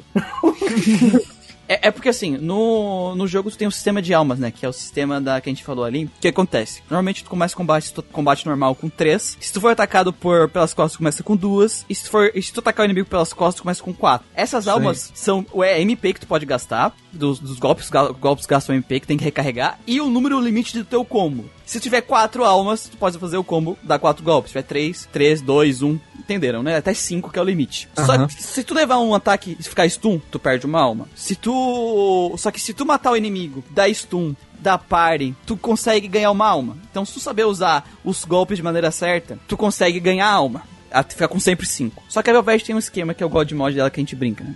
Na todo personagem tem um ataque, tem um botão que tu aperta para reiniciar o combo dele tu gasta uma alma. Uhum. Só que a Velvet é a única que entra no God Mod que ela ativa a mão dela. Nesse modo, ela fica invulnerável a status, status negativos. Ela não pode morrer, tá? e quando o último golpe dela, ela dá um ataque especial que tira muito dano. é muito ridículo isso tu queima uma alma. Só que eu tô dando combo. Quando tu usa a, a, esse, esse limitador, de quebra de limitador, ela gasta uma alma, só que ela dá um golpe muito forte. E normalmente ela, tu mata um, dois inimigos se tu for esperto com isso. e aí ela recupera e fica com cinco. Aí tu vai batendo. Quando ela dá o quinto golpe, se tu apertar o botão de novo que ela vai dar o sexto, ela dá o especial e ela sai do God Mod. Só que tu pode apertar o botão do God Mod de novo, ela consome uma alma e repete. E repete infinito. Pra você ver como isso é tão fácil, que eu tava jogando e do nada eu ganhei uma conquista no PlayStation 4. E a conquista é que eu gerei 20 almas na mesma batalha. Caralho! Deus, cara. cara, era muito fácil fazer combo gigante com a Velvet, tipo assim, porque como fazer os encontros de múltiplo inimigo e vinha horda de inimigos sem parar, cara, eu fazia tipo 60 às vezes e ganhava 60% a mais XP no final do combate. Causa dos E ainda combos. tem aquele lance, né, de tipo, você chamar os personagens que estão em stand-by pro meio da batalha, você linkar Mystic Art, que são os especiais de Tales of, Bers- Tales of, você pode linkar várias Mystic Arts ao mesmo tempo. Então, assim, nada, nada, nada, nada que anda vai sobreviver. Só que não. de combate O, o, o foda é que não tem nenhum inimigo que tanque isso. É. Exatamente. Não tem. Cara, nem, eu, nem, che- nem os das Hunt lá. eu cheguei com o Arthurus, eu comi o cu dele com a Velvet, ela ficou com um de vida, mas ele morreu. Só tem um que, que é foda, o boss secreto. Ah, o o boss boss secreto, tem sim. Esse é o inferno. Mas é, cara, vou é- O inferno do jogo. Vou falar uma coisa pra vocês. Teve um boss só que eu tive dificuldade. Não é nem boss. O- a luta que eu mais tive dificuldade nesse jogo é até engraçado. É, é- são três exorcistas genéricos de máscara que invocam três Palax. Essa foi a luta mais difícil pra mim, cara. Porque Porque tinham tem seis né? inimigos. Porque Tales of pra mim só, só fica, tipo, cada vez que, que tem mais um inimigo, fica muito mais difícil a batalha quando é boss, assim, sabe? Tipo, um boss que é um boss só, geralmente não é muito difícil, mas você pega os caras que tem vários, mano, aquela que era seis, é, virou uma zona, né? Já, como se já não tivesse, um, como se já não fosse uma zona, tinha 10 pessoas lá lutando e eles eram, tipo, fortes até. É um bacanal. estudar parry, tu ganha uma alma. Cara, é muito fácil dar parry nesse jogo. E se tu ficar especialista em parry, pronto, fudeu, acabou o jogo. Acabou. É muito quebrado. É muito quebrado, Quebrado. velho. Quebrado demais. Mesmo no hardcore, na dificuldade mais difícil, você não vai achar dificuldade desse jogo. É, eu não peguei a jogar a dificuldade mais. O jogo, ele te dá a oportunidade de você mudar a dificuldade durante o jogo. Isso é bom. Dá. Todo Tales of praticamente assim. Então, se você achar que tá tedioso, você pode colocar no mais difícil aí, que aí vai começar a complicar um pouco, vai entrar um sistema de elemento no meio, vai, vai ser um Zé, pouquinho cara, mais, mais mas-. Porque assim, as pessoas confundem facilidade com acessibilidade. O mediano é pra ser um jogo acessível. Tu tem uma curva de. Tu começa mais facilzinho, tu tem uma curva de aprendizado interessante, tu chega no final do jogo, tá mais difícil, e a curva é uma curva certinho que a pessoa vai aprendendo enquanto o jogo vai ficando mais difícil. Isso que é perfeito. O hard já é pra te começar, tipo, já com a curva já mais difícil, né? E o mais fácil é pra curva dar uma caída, então ela não ser tão difícil no final. Ela continuar mais fácil desde o começo, sabe? É pra ser desse jeito. Essa que é a acessibilidade. Curva a dificuldade do jogo bem feita. que- Pra pessoa ir aprendendo e quanto o jogo vai ficando mais difícil. Só que hoje parece que assim, o jogo é fácil do começo ao fim, sabe? Foda-se desafio, foda-se tu aprendeu sobre o jogo. O que pegou a galera de surpresa no Dark Souls foi isso, cara. Tipo, todo mundo acostumado com, com essas coisas e quando, tipo, ele chegou com essa proposta, a galera não tava esperando e se fudeu. Não, mas é tipo assim, ah, eu aumentei a dificuldade, agora tu ganha menos XP. Ah, agora os inimigos dão mais dano. E eu lá, pare, pare, pare, pare, pare. Opa, 5 alma, matei. é, eu acabei me desinteressando pelas batalhas, assim, e comecei a desviar dos monstros, sabe? Eu queria saber da história, eu tava instigado com a história, eu comecei, mano, a só correr, só correr. Às vezes, tipo assim, aparecia o monstro, ele batia em mim e falava, ah, beleza, né? Já que ele teve essa ousadia de me chamar pra lutar, eu vou arrebentar com a cara dele. Cara- Mas, tipo, fora isso, cara, eu desviei de muito bicho. Eu desviei bastante eu cheguei, também. Eu cheguei under level, tipo, no- nos, nos tu, boss tu, tu pega o hoverboard e acabou, cara. Eu não queria mais saber de combate. Já era. Sim. Não, e, se mas tá- e se a gente tá jogando um RPG que você quer pular os combates, um action RPG, é, tem algum problema. Porque quando é um jogo que eu gosto do combate, eu enfrento todos os inimigos, sabe? Me- mesmo que não seja random encou- encounter, sabe? Que nem o pessoal diz, ah, quando eu tô jogando RPG que tem random encounter, eu fico fugindo. Eu não fujo dos combates quando eu gosto do jogo, sabe? Eu luto com tudo, tudo que tem pelo caminho. Então, mas apesar do- da batalha ser complicada, Uma complicada de aceitar, na verdade, né?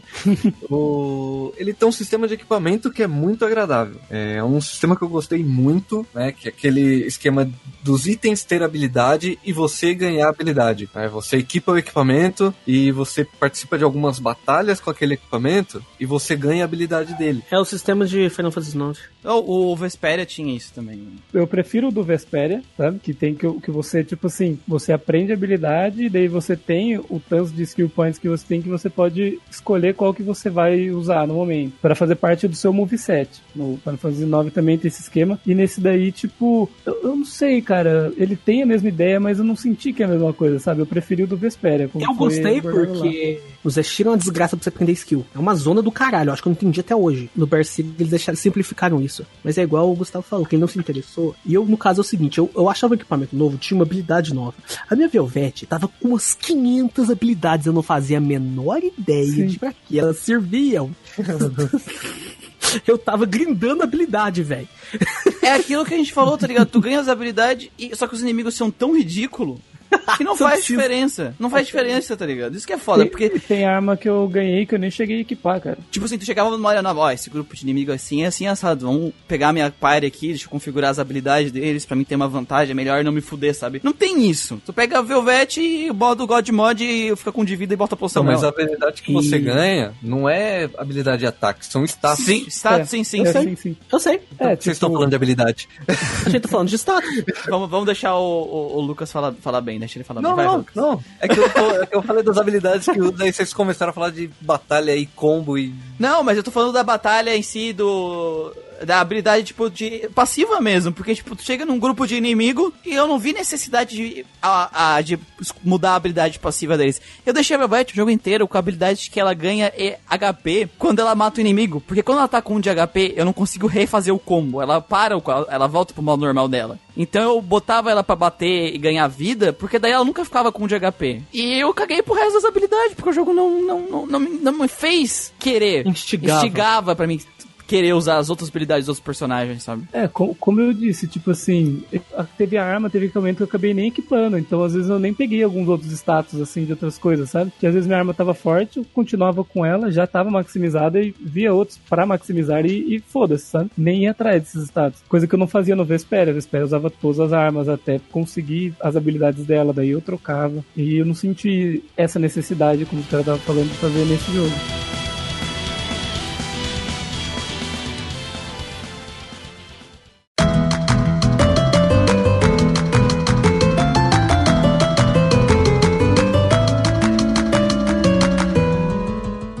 Pra parte de design, eu acho que a gente comentou bastante sobre character design e tudo mais durante o, o podcast, né? A gente falou bastante coisa lá no começo também. É, eu acho que em geral, assim, da parte 2D, a gente pode falar que os cenários são bem genéricos, os personagens são muito bem feitos. Eu acho que a gente pode resumir aqui isso, né? Pode. Uhum. Na parte sonora, eu acho que ele, ele é uma. Tipo assim, ele é meio. Eu me sinto meio misturado assim. Ele tem umas duas, três músicas que são foda pra caralho. O tema da Velvet mandou lembrar. É, e o, e o resto eu sinto que é meio ok, assim. Não é ruim, mas ela tá ali só cumprindo o papel dela, sabe? É ok. São as músicas, tipo assim, são músicas muito Deus Off, assim, que eu vejo, as de batalhas, de Isso, boss As e tal. duas que eu me lembro, que foram mais marcantes, foi a da Velvet e a da Magilô, que a da Magilô é muito surtada a música dela. a música da fa- é muito louca, velho. Combina direitinho com a personagem. Isso é foda, porque, tipo assim, é, pra mim é um jogo que tu pode jogar desligado. Sim. Eu joguei, eu joguei, eu joguei com áudio desligado, porque realmente não fazia diferença nenhuma pra mim. Eu, eu assim, Só, desligaria. na- só quando se- é coisa de dublagem, daí, coisa tipo. Aí, tudo bem. Agora, na maior parte do tempo, Eu desligaria, assim, apenas se me irritasse, sabe? Ela não irrita. Então é, não, não chegou foi. a irritar. não foi igual uma dungeon que tem no Earthbound. Mas. é, é interessante. É, bo, é, é agradável, mas é igual Sim. o Mega falou: tem umas duas músicas que, que presta, que é memorável, e o resto você não vai Sim. lembrando nunca mais. É Depois aquela já- coisa, é, é aquela coisa, tipo assim, se ela não tá me irritando, eu posso deixar ela ligada que, tipo, vai o netinho emergir de no Paula. jogo. Mas, É, mas é que eu podia ter sido uma coisa melhor, uma musiquinha que fosse mais instigante do que aquela ali. É que, assim, em termos de produção musical, o jogo não é ruim. Porque, por exemplo, assim, tem muito jogo que faz, ah, uma música de tensão, e a essa música de tensão é pra todos os momentos de tensão do pra jogo. todos os momentos de tensão. Eles não, né? eles têm umas 4, 5 músicas pra cada clima pra trocar, para tocar durante o jogo, entendeu? Fizeram uma composição musical pensando em partes específicas, sabe? Ah, nessa boss fight eu não vou botar música de tensão padrão, vou fazer uma música pra essa boss fight. Então, pelo menos em termos de produção musical, o jogo é bem feitinho nesse sentido, sabe? Apesar delas não serem músicas todas incríveis que marcam. E, é- e era uma música, assim, que eu, que eu achava legal. Só que, tipo assim, é óbvio que eu não vou lembrar dela. Mas pra aquele momento de estar jogando com aquela musiquinha, legal. As músicas temas, a do, do Aizen, a do Rokuro, a música do, do Templo do Artorius, são músicas muito boas, Sim, né? sim. É que eu acho que foi. us- acho que por ser usadas em momentos muito específicos, acabou não gravando na memória. Não são memoráveis. Né? Talvez Exceto seja isso. Eu não sei se isso, se isso seria um problema, porque, por exemplo, Em Nier Automata, tem músicas que é só usado ali e tu lembra e escuta e revê. e- Ah, Mas Nier é outro patamar. É, né? sim, é, Ah, outro é, nível. mas- É, ah, assim, E Eu nunca vou-. Nossa, Eu nunca vou é boa. chegar, tipo, tipo assim, as músicas são legais, mas eu nunca vou chegar e colocar no YouTube, tipo, Tales of Berseria ou ST, tá ligado? É, tipo assim, não são músicas realmente maravilhosas. A qualidade sonora é boa, não é ruim. A produção é boa. São músicas que cumprem bem a função. E tu tem umas músicas que elas são boas, assim, que, que marcam um pouco mais, sim. Mas, em geral, é bom. E elas não são músicas simples, assim, fácil de compor. Porque eu tava ouvindo, mano, é aquelas músicas assim, de, de J-Rock, tipo, pesado com teclado, moeno, sabe? Tipo, um negócio, sabe, complexo, assim. Não, qualidade, qualidade. É tipo, igual a gente tá falando, acho que, elas, que igual o Lucas falou, elas não foram usadas em momentos muito marcantes. Tanto que por isso que eu lembro bastante da Velvet, que tem um momento do final. Acho que dá pra falar que não é spoiler. Que tipo, tá uma lua vermelha no fundo, tá a Velvet no meio, tá todo mundo e ela falando: Vamos jogar, é, vamos mergulhar o mundo nas chamas do caos. E tá tocando essa música do fundo, velho. Ed. É, é um negócio muito Ed, é um negócio muito foda, velho. Aí essa música ficou na minha cabeça. Fica na cabeça. Esse tema da Velvet.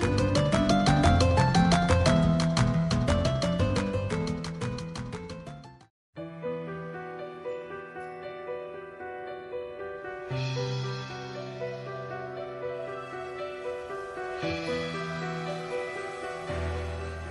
chegando na parte preferida do, do podcast, que é a hora de dar as nossas notas e considerações finais. E caso você seja ouvinte novo e não saiba, nós não usamos notas numéricas, nós usamos conceitos que representam a nossa experiência. A gente avalia três quesitos com esses conceitos: enredo e seus personagens, jogabilidade e seus elementos e a parte artística. Claro que cada um tem a sua importância tem sua importância diferente que depende de pessoa para pessoa. Se você acha que o enredo tem mais importância, a nota dele vai valer mais. Bom, os nossos enredos vão da nota E a nota A, sendo que E é um negócio horrível, que dá vontade de dar um tiro na tua cabeça quando tu tá vendo ou ouvindo aquilo. E A é porque é excelente, com poucas falhas e que tá muito bem executado. E a gente tem a nossa nota especial S, que para cada elemento do jogo que tu acha que ele vai além, que ele supera as tuas expectativas, tu coloca uma estrelinha. Então se tu botar uma estrelinha em enredo e seus personagens, jogabilidade, seus elementos e parte artística, o jogo ganha a nota especial final Triple S. Detalhe, nenhum jogo ainda ganhou essa nota. De média, não. De todo mundo, não. Porque teve uns caras aí, que eu nem vou falar nada, que num certo podcast aí deram o Triple S pra um jogo aí que tem, que tem que ficar abrindo e fechando o menu toda hora que tu vai usar um item, né? Mas tudo bem. Olha aí, os caras errados aí. Todo mundo errado. Então vamos para a nossa Gacha Machine. Senhorita Hitsu! Uh, vamos começar pelo enredo e seus personagens, então. Eu acho que a história, assim, que a gente falou, não é, oh meu Deus, nossa, que inovador. Só que a forma com que eles fazem a, a interação, é, eu acho que tu consegue ter uma imersão no jogo muito grande. Tu se sente amigo deles, tu, tu se importa com eles, sabe? Principalmente uh, a, a primeira parte, tu consegue sentir isso, sabe? Tu te importa, tu quer ver, tu quer ler, tu quer escutar, tu quer ver o que, que eles estão fazendo, tu quer, tu quer eles, tu, tu, se sente dentro da party. Pelo menos esse é o sentimento que eu tive, sabe? Isso, minha querida E- Hitsu, é um RPG. Não, não é. É, é, o que, é o que devia ser, é o que devia ser. É, o que devia ser. deveria ser. Sim. E eu achei essa experiência incrível. Eu, é dif- muito difícil um jogo conseguir me, me fazer familiarizar com os personagens dessa forma, assim. Tirando quando é visual novel, sabe? Só que se não fosse isso, a visual novel, né? Mas enfim, então eu vou dar um S pro, pro enredo e seus personagens. É, a jogabilidade e seus elementos é uma coisa que não cague nem cheira. É, é, ah, é, não fede nem cheira. Ah, mas enfim, whatever. Acho que vocês entenderam. É uma coisa bem mediana. Eu sei que pra quem é mais jogador hardcore isso vai pesar bastante. Que nem, por exemplo, o João, ele só pelo, pela demo, pela jogabilidade, ele desistiu. Ele disse que ele não queria sofrer jogando essa merda. Então, eu, de certa forma, concordo, mas por ser uma jogadora de MMORPG, que nem eu falei durante o podcast, eu já tô meio que acostumada, né? Não, não tem muita importância pra mim. Então, eu vou dar a nota média, que é o C. Não, não, não existe uma nota melhor pra definir o que eu sinto quanto a esse tipo de coisa. E quanto a- aos elementos da parte artística, a música também não, não fede, não cheira. Uh, se fosse só a música, se fosse dividir, né, as coisas seriam, não sei. A parte artística dos personagens, visualmente, tirando a Velvet, que é realmente um problema ambulante, como a gente já comentou, eu acho que todos os outros personagens são feitos com carinho, sabe? Tu consegue ver eles através da roupa, através do jeito, tu, tu consegue é, tu fica familiarizado, tu acredita naquilo. Essa é a moral do Berseria. Tu acredita. É, aquilo ali é palpável, entendeu? Então, a parte artística de design, de roupa, de coisa assim, eu vou dar um A. Ou talvez um S, né? Enfim, eu tô, eu tô em dúvida entre as coisas. E só que quando tu vai pros cenários e monstros, tu vê uma repetição muito é, é uma coisa bem meh, bem mediana, né? Então eu vou, eu não posso deixar uma nota tão alta só por causa do design do, do dos personagens. Então misturando dois Cs e um A, eu vou deixar em B a parte artística. Né? Eu acho que eu acho que como os personagens principais e a, a nossa trupe ele, ela é o foco do jogo, né? O foco do jogo, eu vejo que não é tanto os inimigos e a parte de música, e para mim pesa muito mais os personagens principais, eu vou deixar em B. Mas se, se, se, se fosse o caso, eu deixaria em C, mas eu vou deixar em B, porque eu não sou tão cruel. Então, assim, no geral, uh, Berseria pra mim é um jogo legal, um jogo ótimo. Eu já me peguei pensando depois, enquanto tava jogando, né? Tipo, na rua, nossa, a Mageluta faria tal coisa nesse momento, ou pode estar viajando, mas a imersão foi tanta para mim que acontece esse tipo de coisa comigo. Né? Eu, me, eu me envolvo se, se o jogo faz isso direito. Então, eu acho que eu, é, existe uma nota geral pro jogo? Sim. a gente fica Sim, é uma nota mesmo? geral. Uma nota, tem que dar uma nota média. Uma nota média? Como eu sou uma jogadora de MMORPG, os pontos que ficaram bem fracos no jogo, que é o que eu dei o C, né? Que não são terríveis. Uh, como eu sou uma jogadora de MMORPG, é, foram pontos que não me incomodaram, porque eu realmente já estava acostumado, certo? Então, como eu já estou acostumada e familiarizada, o que mais se sobressaiu para mim foram os pontos positivos de personagem e narrativa. Essa questão da imersão que eu tô tão tô batendo na tecla. Então, Ai, eu fico entre um A e um B, sabe? Porque eu acho a presunção demais dar um A. Uhum. Então, eu não sei, eu fico entre A e o B e depois eu me resolvo. Tá bom, tudo bem. então a gente tem um A barra B pra começar a noite. E vamos para a nossa gacha batida pro segundo. Senhor Manuel. Rapaz, Berserker pra mim foi um caso engraçado. Eu lembro que eu já cheguei a comentar aqui com vocês que eu tinha, depois de Ebs, coincidentemente, do Ebs e do Sinfonia, eu desanimei de Tales of. Falei, eu não vou jogar mais essa merda. Porque foi uma bomba atrás da outra. O Ebs, ele tem uma história legal, a narrativa dele é muito boa. Considero a narrativa dele crua, muito melhor que a do Berseria. Entretanto, ele tem aquele problema da Pard, que todo Tales of tem praticamente. O Sinfonia é uma desgraça em todos os sentidos. E todos esses faltava alguma coisa, que, que é uma incompletude que eu vi em todos os Tales of que eu joguei, que é essa questão da party. Você não consegue se importar com todos os personagens ali. Então eu falei, eu, eu já vi o que tinha de ver, então eu não vou jogar mais Tales of. E aí eu comprei o Bear City numa promoção. Primeiro eu tinha visto a demo, achei uma demo uma bagunça do caralho. Mas ele tava em promoção, acho que tava uns 40, 50 reais. Eu baixei, comecei a jogar e como eu comentei no começo, te dá aquela sensação. Gente, como é que eles vão construir isso? De essa mulher aí, boazinha, bonitinha, é. irmãzinha, ser aquela dona esfarrapada maluca psicótica da capa do jogo. Você fica pensando nisso e como a gente comentou aqui, a maneira como eles construíram isso é muito legal. E aí a gente chega na parte do enredo e seus personagens. Como eu gosto de sempre gosto de salientar, num RPG, principalmente no JRPG, a parte é principal o principal ponto do jogo. Porque ela que vai te ligar com os acontecimentos que estão acontecendo. Seja através do enredo, seja através do gameplay. Então, quanto mais exótico, quanto mais bem feito, quanto mais carismática a parte for, melhor. E Persega faz isso com maestria, como a gente já comentou aqui. Todos os personagens são bons. Os que começam mais ou menos, que no caso de Leonor, como Left 7, eles se desenvolvem no decorrer da trama. E é um desenvolvimento gradual, não é aquela coisa forçada, tipo certo área vergai aí, que de um CD cria cada um se fuder desse no outro CD já virou um maluco apaixonado. A parte dele é muito boa, a parte dele é muito interessante. Na narrativa em si, é aquela historinha de sessão da tarde, de vingança e tal.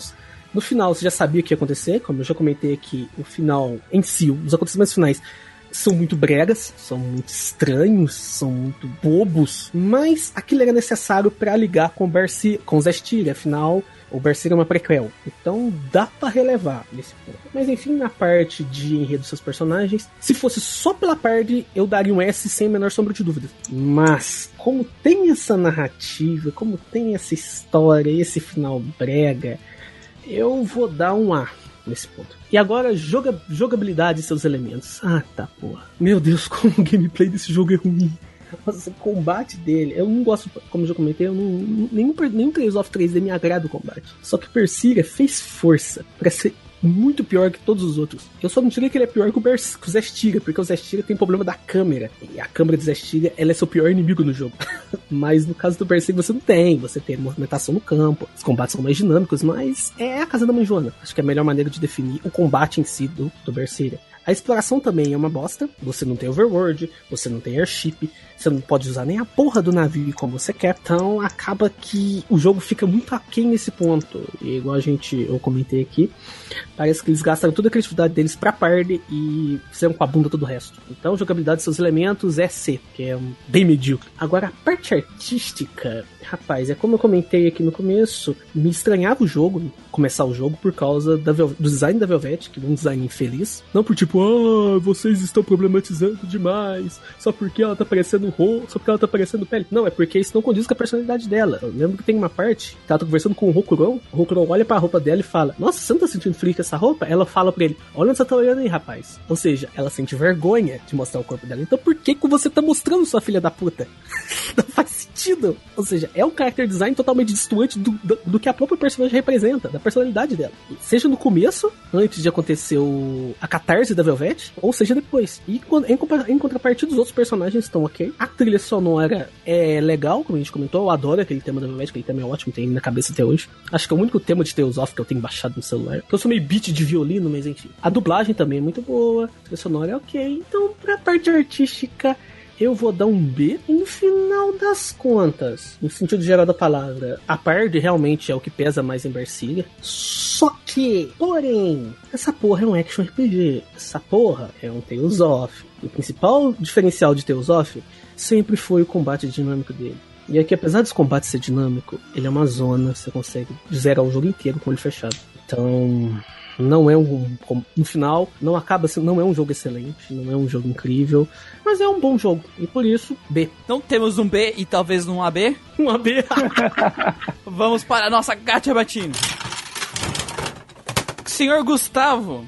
Olha só, chegou a minha vez. Começar também então com o enredo dos seus personagens. Ah, cara, o enredo do jogo ele me agradou muito, eu, principalmente em como ele foi construído, né? Mostrando pra gente o dia a dia da Velvet, construindo a relação dela com o Love 7, com o Arthur e trabalhando esse sentimento que ela tinha por eles, né? É, depois é, mostrou o acontecimento, né? Que tem a ruptura da personagem, a quest dela pela vingança. E conforme o jogo vai passando, a gente acompanha quanto a Velvet não tem escrúpulos para atingir os objetivos objetivos dela, tá disposta a usar tudo e a todos e constrói ela tudo na base do ódio, né? Para simplesmente chegar e eles quebrarem a personagem de novo.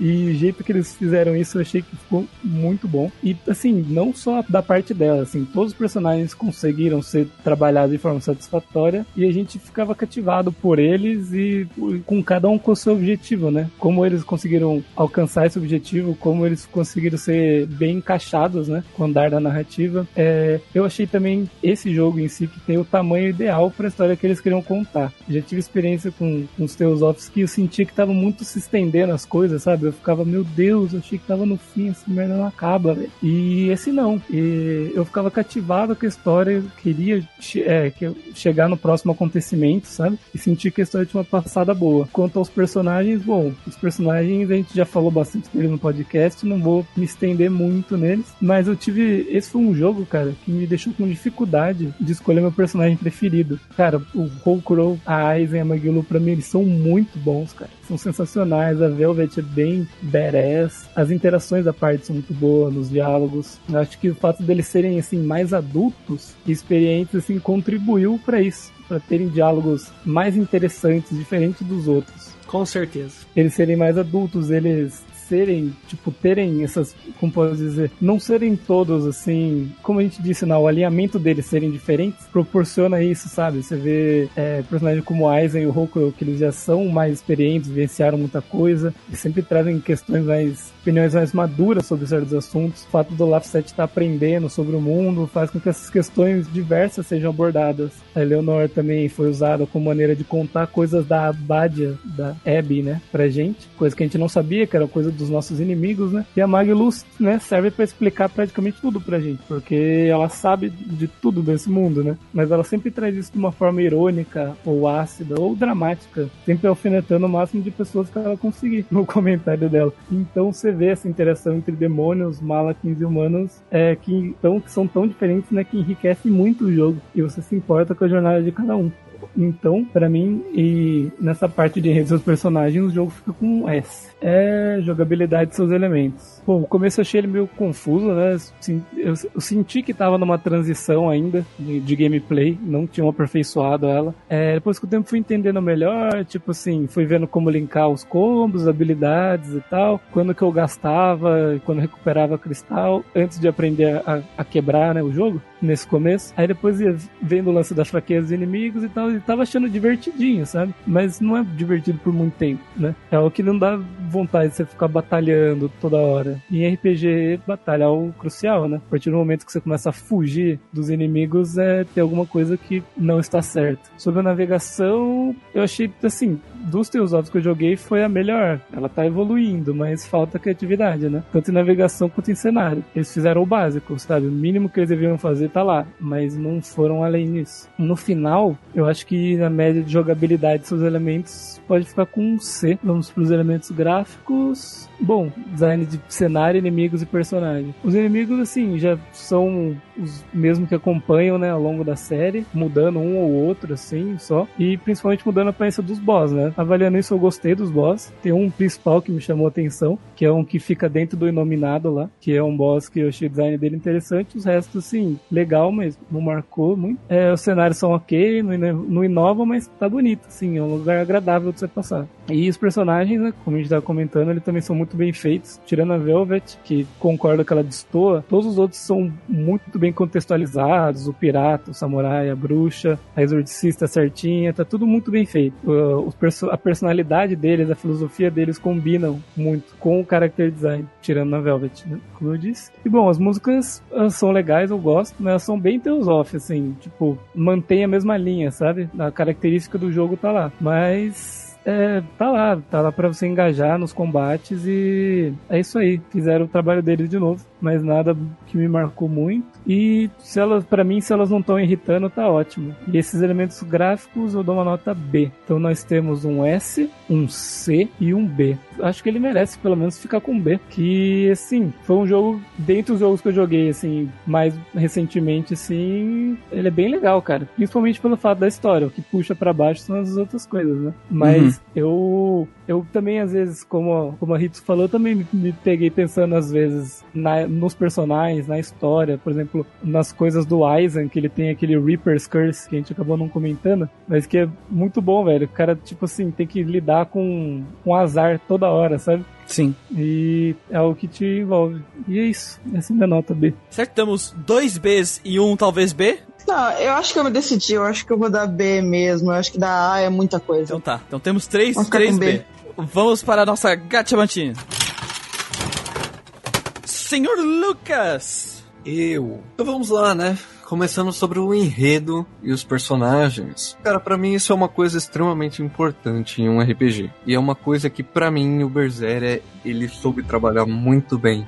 Ele tem um ótimo desenvolvimento de personagem. Não só os personagens principais, como o vilão também tem um puta de um desenvolvimento. Desde a introdução até o final do jogo. É... Sobre os personagens individuais, você vê todo um desenvolvimento na, na Velvet, no Aizen, na briga com o Aizen para encontrar. Na quest dele, né? Do Rokuro, atrás também da, da vingança dele. Que não é bem uma vingança, né? É só uma briga de família. Então, todos os personagens personagens ali, eles têm o seu desenvolvimento, que é bem trabalhado. O da Maglu também, para mim, foi impressionante a forma que foi é, mostrada que é uma coisa que eles deixam para revelar no momento certo, porque até então você não consegue entender nada sobre ela. Então, o time que trabalhou nessa parte de enredo, nessa parte de desenvolvimento de personagem, foi o principal para mim nesse jogo. E também tem a questão da história. Para mim, não, não é uma história clichê. Eu não conheço uma história assim em jogo, né? Uma vingança de personagem. Para mim, para jogo, isso para mim é exclusivo. A forma que foi tratada, a forma que foi contada,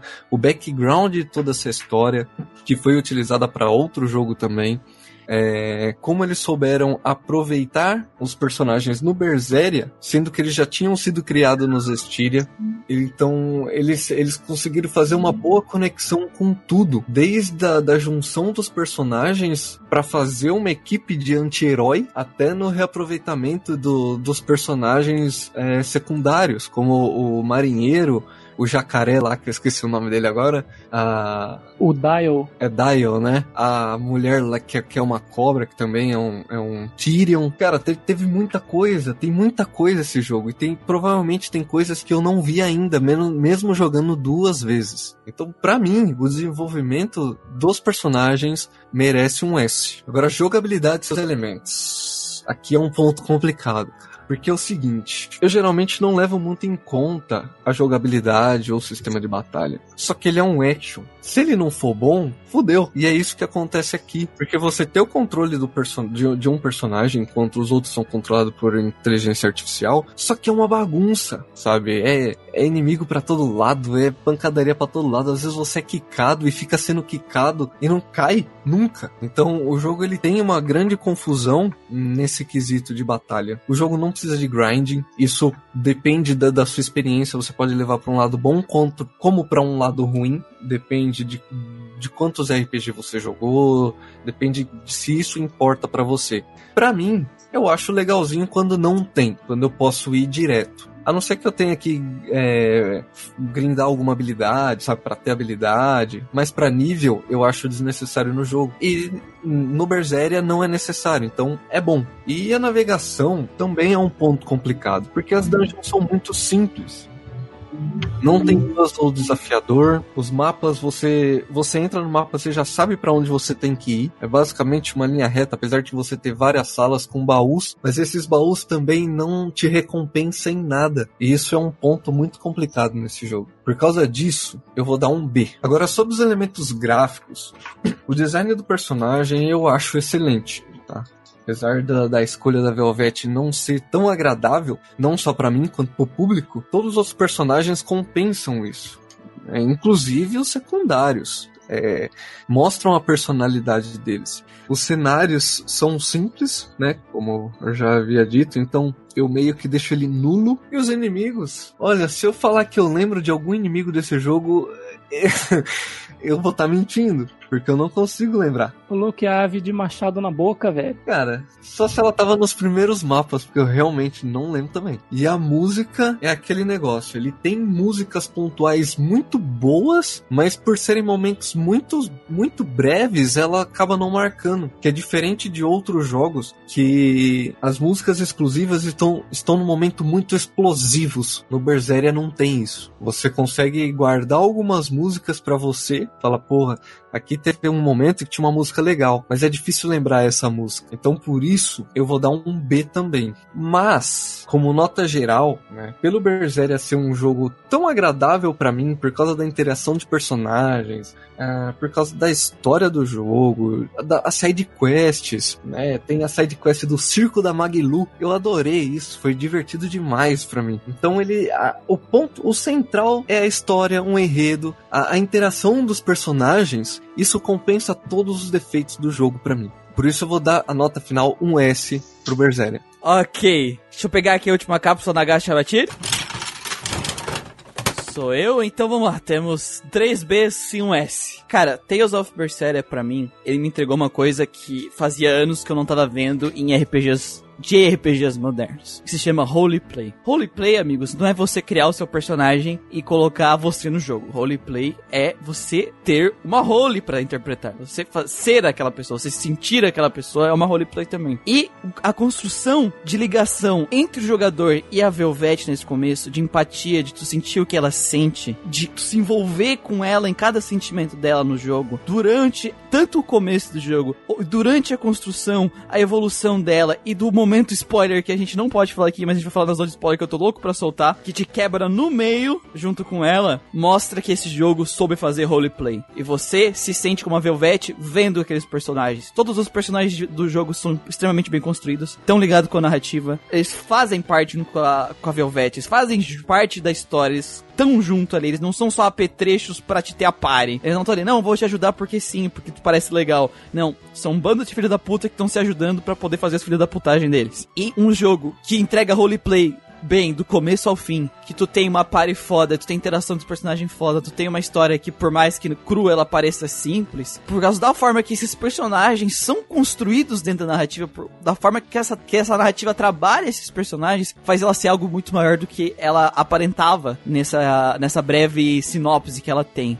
E vale cada momento do jogo essa narrativa. Por isso que a parte de narrativa e personagens eu vou dar um S. Aí a gente chega na gameplay. Eu já falei, eu tenho problemas com Tales of 3D. Diferente do Manuel, eu comecei pelos 3D, eu acho que eu não sei se o Manuel. Mas não, começou pelos 3D ou pelos 2D? Foi pelos 2D. Eu fui do 2D, né? fantasia pra 3D. É, eu fui, eu comecei pelos 3D. E eu achava ok o dos 3D do estilo Abyss e Vesperia. E, e eu joguei os Styria, eu já não gostei dos Styria, porque eu já achei ele pior do que era antes. E quando eu voltei pro 2D, quando eu voltei lá pro Destiny, eu pensei, caralho, é tão bom esse gameplay aqui, é tão único, é tão dinâmico. E os, o Berseria, ele é uma versão evoluída dos Styria, sim, o gameplay do Berseria é melhor que o dos Styria, mas ainda falta muito. Ele tá muitos anos luz de ser algo bom de verdade ainda. Ainda falta muita coisa pra arrumar. Eu acho que o sistema de sol tá legal. Tem ideias legais ali que não estão bem aplicadas. Inimigos são fáceis demais. É, não te apresentam nenhum desafio. O boss não te apresenta nenhum desafio. Nenhuma gimmick. Ou o próprio boss abusar do próprio sistema de combate da forma que tu abusa. Pra criar um equilíbrio de se tu pode abusar, eu posso abusar também. O jogo não sabe fazer nenhuma das duas coisas. Deixa o combate chato pra caralho. A exploração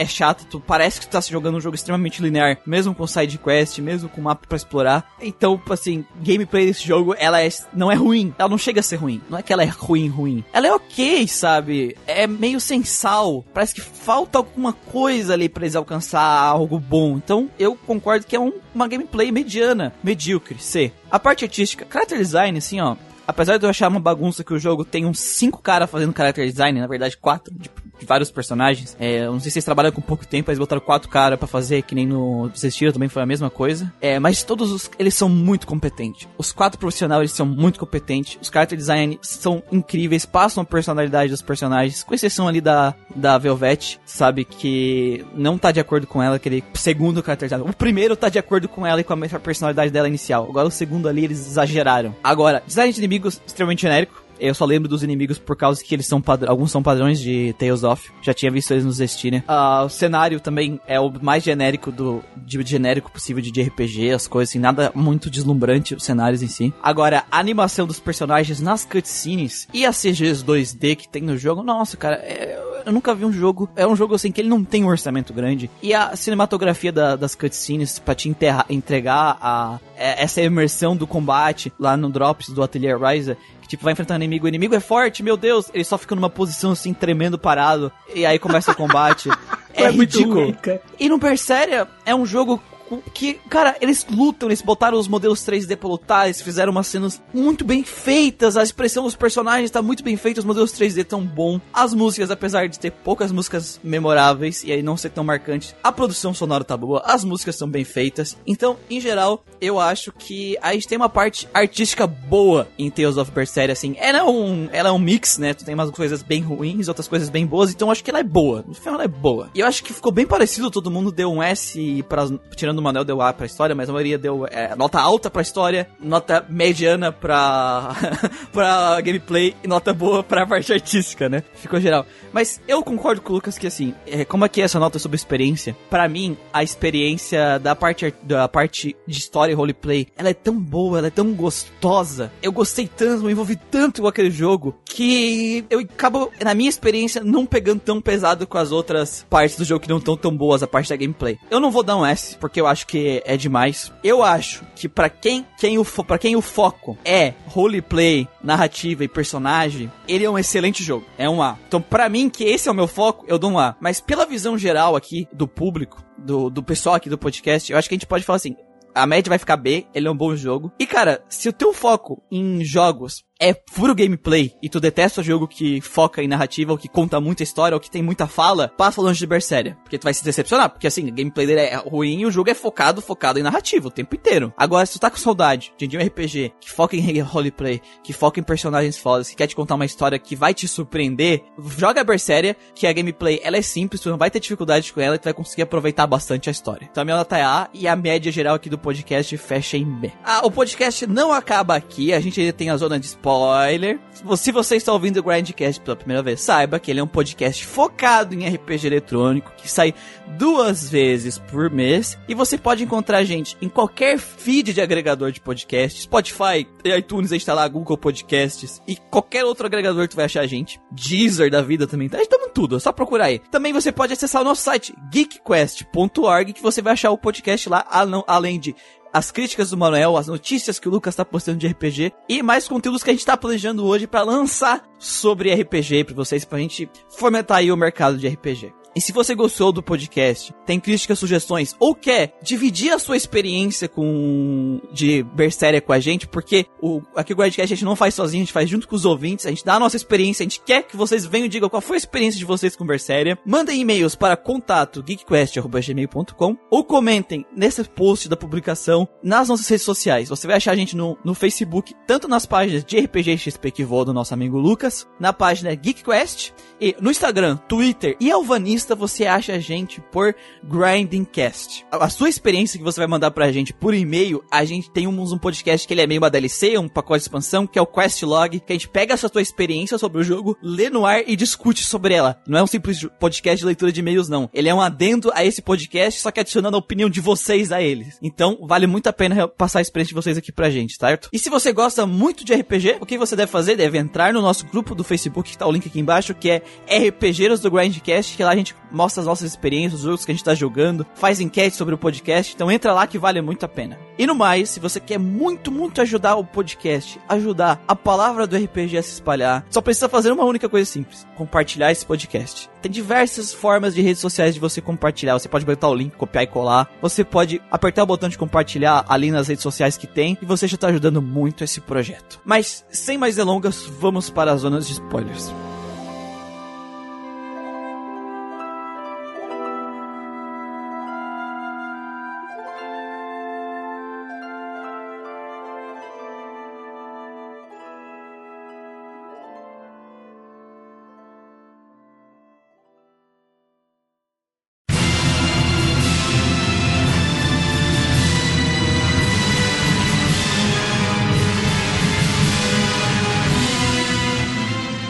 Começar assim, né? Uh, o jogo, assim, tu vai juntar os personagens e cada um deles vai apresentar um, um objetivo para se juntar pra, Velvet, pra, com a Velvet, né? O Aizen, ele é um cara mega azarado, ele tem uma maldição. Né? que tudo dá errado na vida dele. É muito bom, cara. Cara. Cara, é muito bom essa história do Aizen. E ele tá procurando o capitão dele que desapareceu. O Ifrid, que é um pirata do mas, mas é o mesmo cara ou não? Não, né? não, não. É só o nome. É o mesmo nome. Até. É só o mesmo nome. Até o Van Eltia, por exemplo, no Eterne, ele é um tipo de veículo. No Berseer, ele é aquele barco que você não controla. E ele foi sequestrado lá por alguns motivos, né? Foi sequestrado lá pelo... Tá sendo usado pelo... Pelo Artorius e, e os e lacaios dele, né? Melchior o Hokudo, ele tá junto porque o irmão dele, que ele tem a rivalidade, quer bater o tá com o cara e eu quero, ele quer bater no irmão dele. é muito bom. É, ele nunca, ele nunca venceu o irmão dele em uma luta, né? Em uma batalha. E eles, e eles são companheiros, né? De, de, de, de treino. De treino. De treino. Há 10 anos ele nunca venceu. Ruim pra caralho. É porque na família dele tem um negócio da espada verdadeira e a espada falsa, Isso, né? não, ele treina, o irmão dele é treinado na espada verdadeira, né? Que é o estilo principal, e ele, por ser o sparre do irmão dele, né? Aquele que só apanha pro irmão aprender, ele usa o segundo estilo, que é a daga dupla lá. Isso. E ele, é, e ele, como ele é o segundo, é, o segundo filho, então ele não é herdeiro de porra nenhuma. Isso. Não, e ele também aprende a usar com a. Ele também luta com a espada. Ele aprendeu a lutar com a espada de trás. Só que ele quer derrotar o irmão dele com o estilo secundário da família. Secundário. Sim. E ele consegue. Então, e os dois, e os dois são caras, tipo assim, porque o irmão dele não é mal. O irmão dele só quer lutar com gente forte. E ele também. Então eles têm essa rivalidade, assim, meio zoada. Sim. Que é legal. Mas eu, quando fiquei sabendo depois o que que o Rokuro fez com o irmão dele, eu achei cuzão, velho. Ah, mas é, ele virou um demônio, Rokudo, né? Ele não é é bonzinho. Sim, sim, é, exatamente. Foi esse momento que eu falei, não, realmente ele é um demônio, ele é um cuzão, filho da puta real. Mas eu, Todos eles são. Mas eu continuo. Não, mas é que, que é o que ele fez, o que ele fez foi muito cuzão. Pode falar o que ele fez, quer estar no Fala, spoiler? É, só É, spoiler. então, mas eu continuei curtindo ele mesmo assim. Ele espalhou um rumor falso que o irmão dele tava traindo, né, a família e entregando segredos só pra todo mundo ficar contra ele e ele, tipo, ma matar o irmão dele, ser executado e ele virar o herdeiro. Então, E o irmão dele, e o irmão dele derrota todo mundo sozinho. E foda-se. Foda-se. É muito bom, velho. Né, cara? E aí a, a Eleonor, a gente falou, ela, quando ela descobre o plano do... o Leonor, muito bom. Porque assim, ela detestava a Velvet, né? Porque pra ela a Velvet era ao contrário do que, do que ela mesma do que ela queria. Porque ela queria um mundo seguro pras pessoas, sem a maldição, que as pessoas poderiam viver bem em paz, com unicórnios. E ela achava que dentro do lado do Artorias é isso. Só que qual era o plano do Artorias e do Mekiror lá e dessa galera toda? Isso é. E o foda é que isso é muito Shin Megami Tensei. É. Porque é o, é o mundo. É um dos mundos do Nocturno, inclusive. Ele, tava faz, ele ia fazer lavagem cerebral nas pessoas. para as pessoas terem só uma única forma de ação, uma forma racional, que elas iam agir sempre pensando no que era melhor pra todo mundo. E virar todo mundo robô. Pior que, que foi exatamente como a gente gravou Nocturne recentemente, eu tive essa referência. Falei, nossa, igualzinho a do Rikawa, né? É igual do Rikawa. Rikawa, é. Eu já vi outros, outras obras que tem algo parecido também. Tem um anime que é Gunsword, que o vilão fa- quer fazer uma coisa bem parecida. Eles chamam isso de supressão no jogo, né? Supressão. Ele quer suprimir o sentimento das pessoas pra não gerar mais malevolência. Aí eu fico, eu fico pensando, tipo, ele não é um vilão, vilão. Porque vai depender muito dos princípios da pessoa que tá jogando. Não, ele não é um vilão. Se for pensar. Ele é um vilão cinza, né? Igual a gente fala. Assim, ele não é um vilão, quando- não é um vilão maniqueísta, né? Qu- Quando ele explica qual é a motivação dele, primeiramente, assim, tem até gente que eu acredito que possa até é, dar uma razão pra ele. Mas depois que mostra na prática o que, qual é a consequência da ideia dele, tipo assim, é difícil alguém co- concordar Não é, não. em não pessoas. é. Tem muita, tem muita gente que é extremamente radical, principalmente hoje no Brasil. Então, assim, Não, mas assim, as É. pessoas elas ficam simplesmente fantoches que não falam nada, elas ficam olhando pra baixo e tipo, não, é, eu fiz tal coisa, eu devo me matar para que o mundo seja puro e que todo mundo e ninguém tem vontade, todo mundo virou robô, simplesmente. Todo mundo vira robô que segue uma ordem. É o mundo do Rikawa. O foda é que, tipo assim, a gente não viu no Shin Megami Tensei 3 como é que fica o mundo no final. Sim. E esse é o mundo, no Berserk a gente vê o que que acontece, né? Tipo, todo mundo fica full honesto, todo mundo fica... É, mas, tipo, ninguém tem mais personalidade. Todo mundo fica apático. Ninguém, Do- ninguém mais vira humano, né? Eu acho da hora dessa entrada da, da Eleanor na party, né? Que ela odeia Velvet. E elas fazem uma aposta. Aí a Eleanor fala: se eu perder, eu vou virar, eu vou virar tua escrava. E a Velvet É. dá uma coça nela. Sim. E ela fica seguindo a Velvet forçada. o interessante é que no final tem uma cena que eu acho muito genial. Que tipo, que ela tá no Van Elter. Uhum. Aí, tipo, tá lá, lá conversando como se fosse amiga mesmo, que elas virou amiga, né? Aí ela fala: Nossa, ainda bem que eu te desci o cacete aquela vez. Foi Sim, tipo, é. Apesar dela não concordar com a forma que a Velvet age, ela começa a entender melhor a Velvet. Porque a a, Eleonora, ela tinha, tipo, uma venda no olho dela, né? Ela agia cegamente. E- mas desde o começo a gente sabia... A gente sabia que ela era uma pessoa boa, que ela não fazia aquilo por mal, né? E ela tinha um pensamento diferente do... Do Arturius. Dortores. Desde o começo a gente sabe, cara, ele tem algum motivo pra ele estar fazendo isso. Porque ele nunca parecia satisfeito com o que ele tava fazendo. E quando a gente vê o plano, primeira vez que a gente vê o plano, né, ela- que é a lavagem cerebral, que ele tá usando os Therions, que são os demônios pra Velvet, em uns pontos específicos pra comer a malemolência, né? E, e invocar o Deus Supremo ali que ia fazer a lavagem cerebral geral, né? A gente descobre que a gente precisa atacar esses demônios, tirar eles de lá pra enfraquecer o poder do, do Artorias pra gente poder bater nele.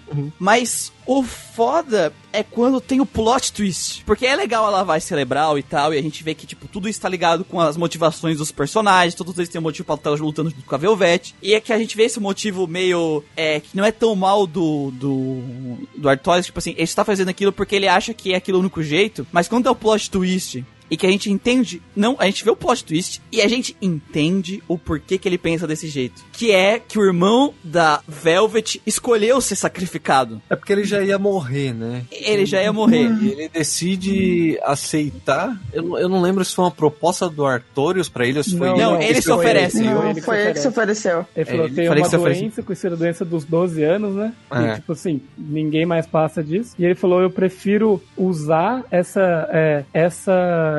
Não, não é habilidade, né, que ele fala. Eu preciso usar... Eu queria usar essa oportunidade que eu tenho pra ajudar a humanidade, ao invés de continuar sendo... Vivendo a minha vida sendo um fardo pra todo mundo.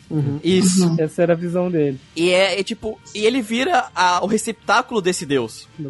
Né? E quando a- ele aparece como receptáculo desse deus, o jogo ele quebra todas as suas motivações no meio. Quebra. Porque toda a motivação da Velvet, a única motivação não era pra salvar o mundo, não era pra impedir a lavagem cerebral, não era pra impedir a malemolência, não era nada disso. Era vingar a morte do irmão dela. Isso desaparece. É. Eu sinto muito que, tipo, ali na, nessa parte, tu larga o controle e tu fica encarando a tela. Sim. Eu não sei se, tu- se isso aconteceu com vocês, mas tu fica tipo, minha vida é uma mentira. Não, tipo, eu só, eu só fiquei o seguinte. É, minha filha. E agora? Você vai fazer o quê? Eu fiquei curioso pra ver o que, que ela ia fazer. Qual seria a motivação dela agora? Como ela, como ela sai dessa, cara, é muito bem bolado também. É isso que eu falo, o jogo ele sabe construir esse tipo de momento, porque tu não esperava isso, esse plot twist. Nem Sério, o fudendo. jogo ele, o jogo, o jogo ali na, naquela missão de tirar os Therion e tal, ele já tava deixando tu acreditar que ia ser mais aquele plot mais básico de RPG, tu ia matar o Therion, ia bater nele, ia derrotar ele e acabar com tudo. Já tinha tudo que tu precisava saber, Uhum. já tinha sido revelado. É, então. E não! e tu toma no cu de novo. Foi, foi, é, foi quando quebrou a personagem a segunda vez, porque o jogo quebra ela nos primeiros 15 minutos, você já fica chocado, Ela tá mais quebrada que arroz de terceira, velho. né? Né? E assim, e ele for, e foi construindo mais ainda, porque quando, é- quando eles são jogados lá na, dentro do, do Lafset, né? Um geopulso dentro do corpo dele, pelo que eu entendi. É, começa, né, os flashbacks ali, e ela começa a ficar putaça, né? Ela começa a enlouquecer lá dentro. Que maluco, velho. Aí esse, é, então, daí esse último, que foi o do, mostrando o Lafset se oferecendo, foi o, o estopim pro desespero dela. Era o que os caras precisavam, né? Por- porque ela é um dos Therion, né? Eles precisam dela viva lá naquele ponto onde ela tava pra o plano deles dar certo. E precisava do desespero dela. Então, O desespero dela. eles foram construindo isso pra, pra esse momento dela. Poder quebrar. E, e- e é foda porque, assim, eles não só fazem esse plot de live set, mas eles mostram toda a his- flashbacks da história do próprio Artorius, Artorius. mostrando tudo que ele passou na vida dele, até porque ele passou a vida inteira dele lutando, acreditando e sendo que nem a própria Eleonor é, ele era Eleonor. Uhum. Ele lutava por um mundo que fosse justo, que as pessoas pudessem manter sua individualidade e se,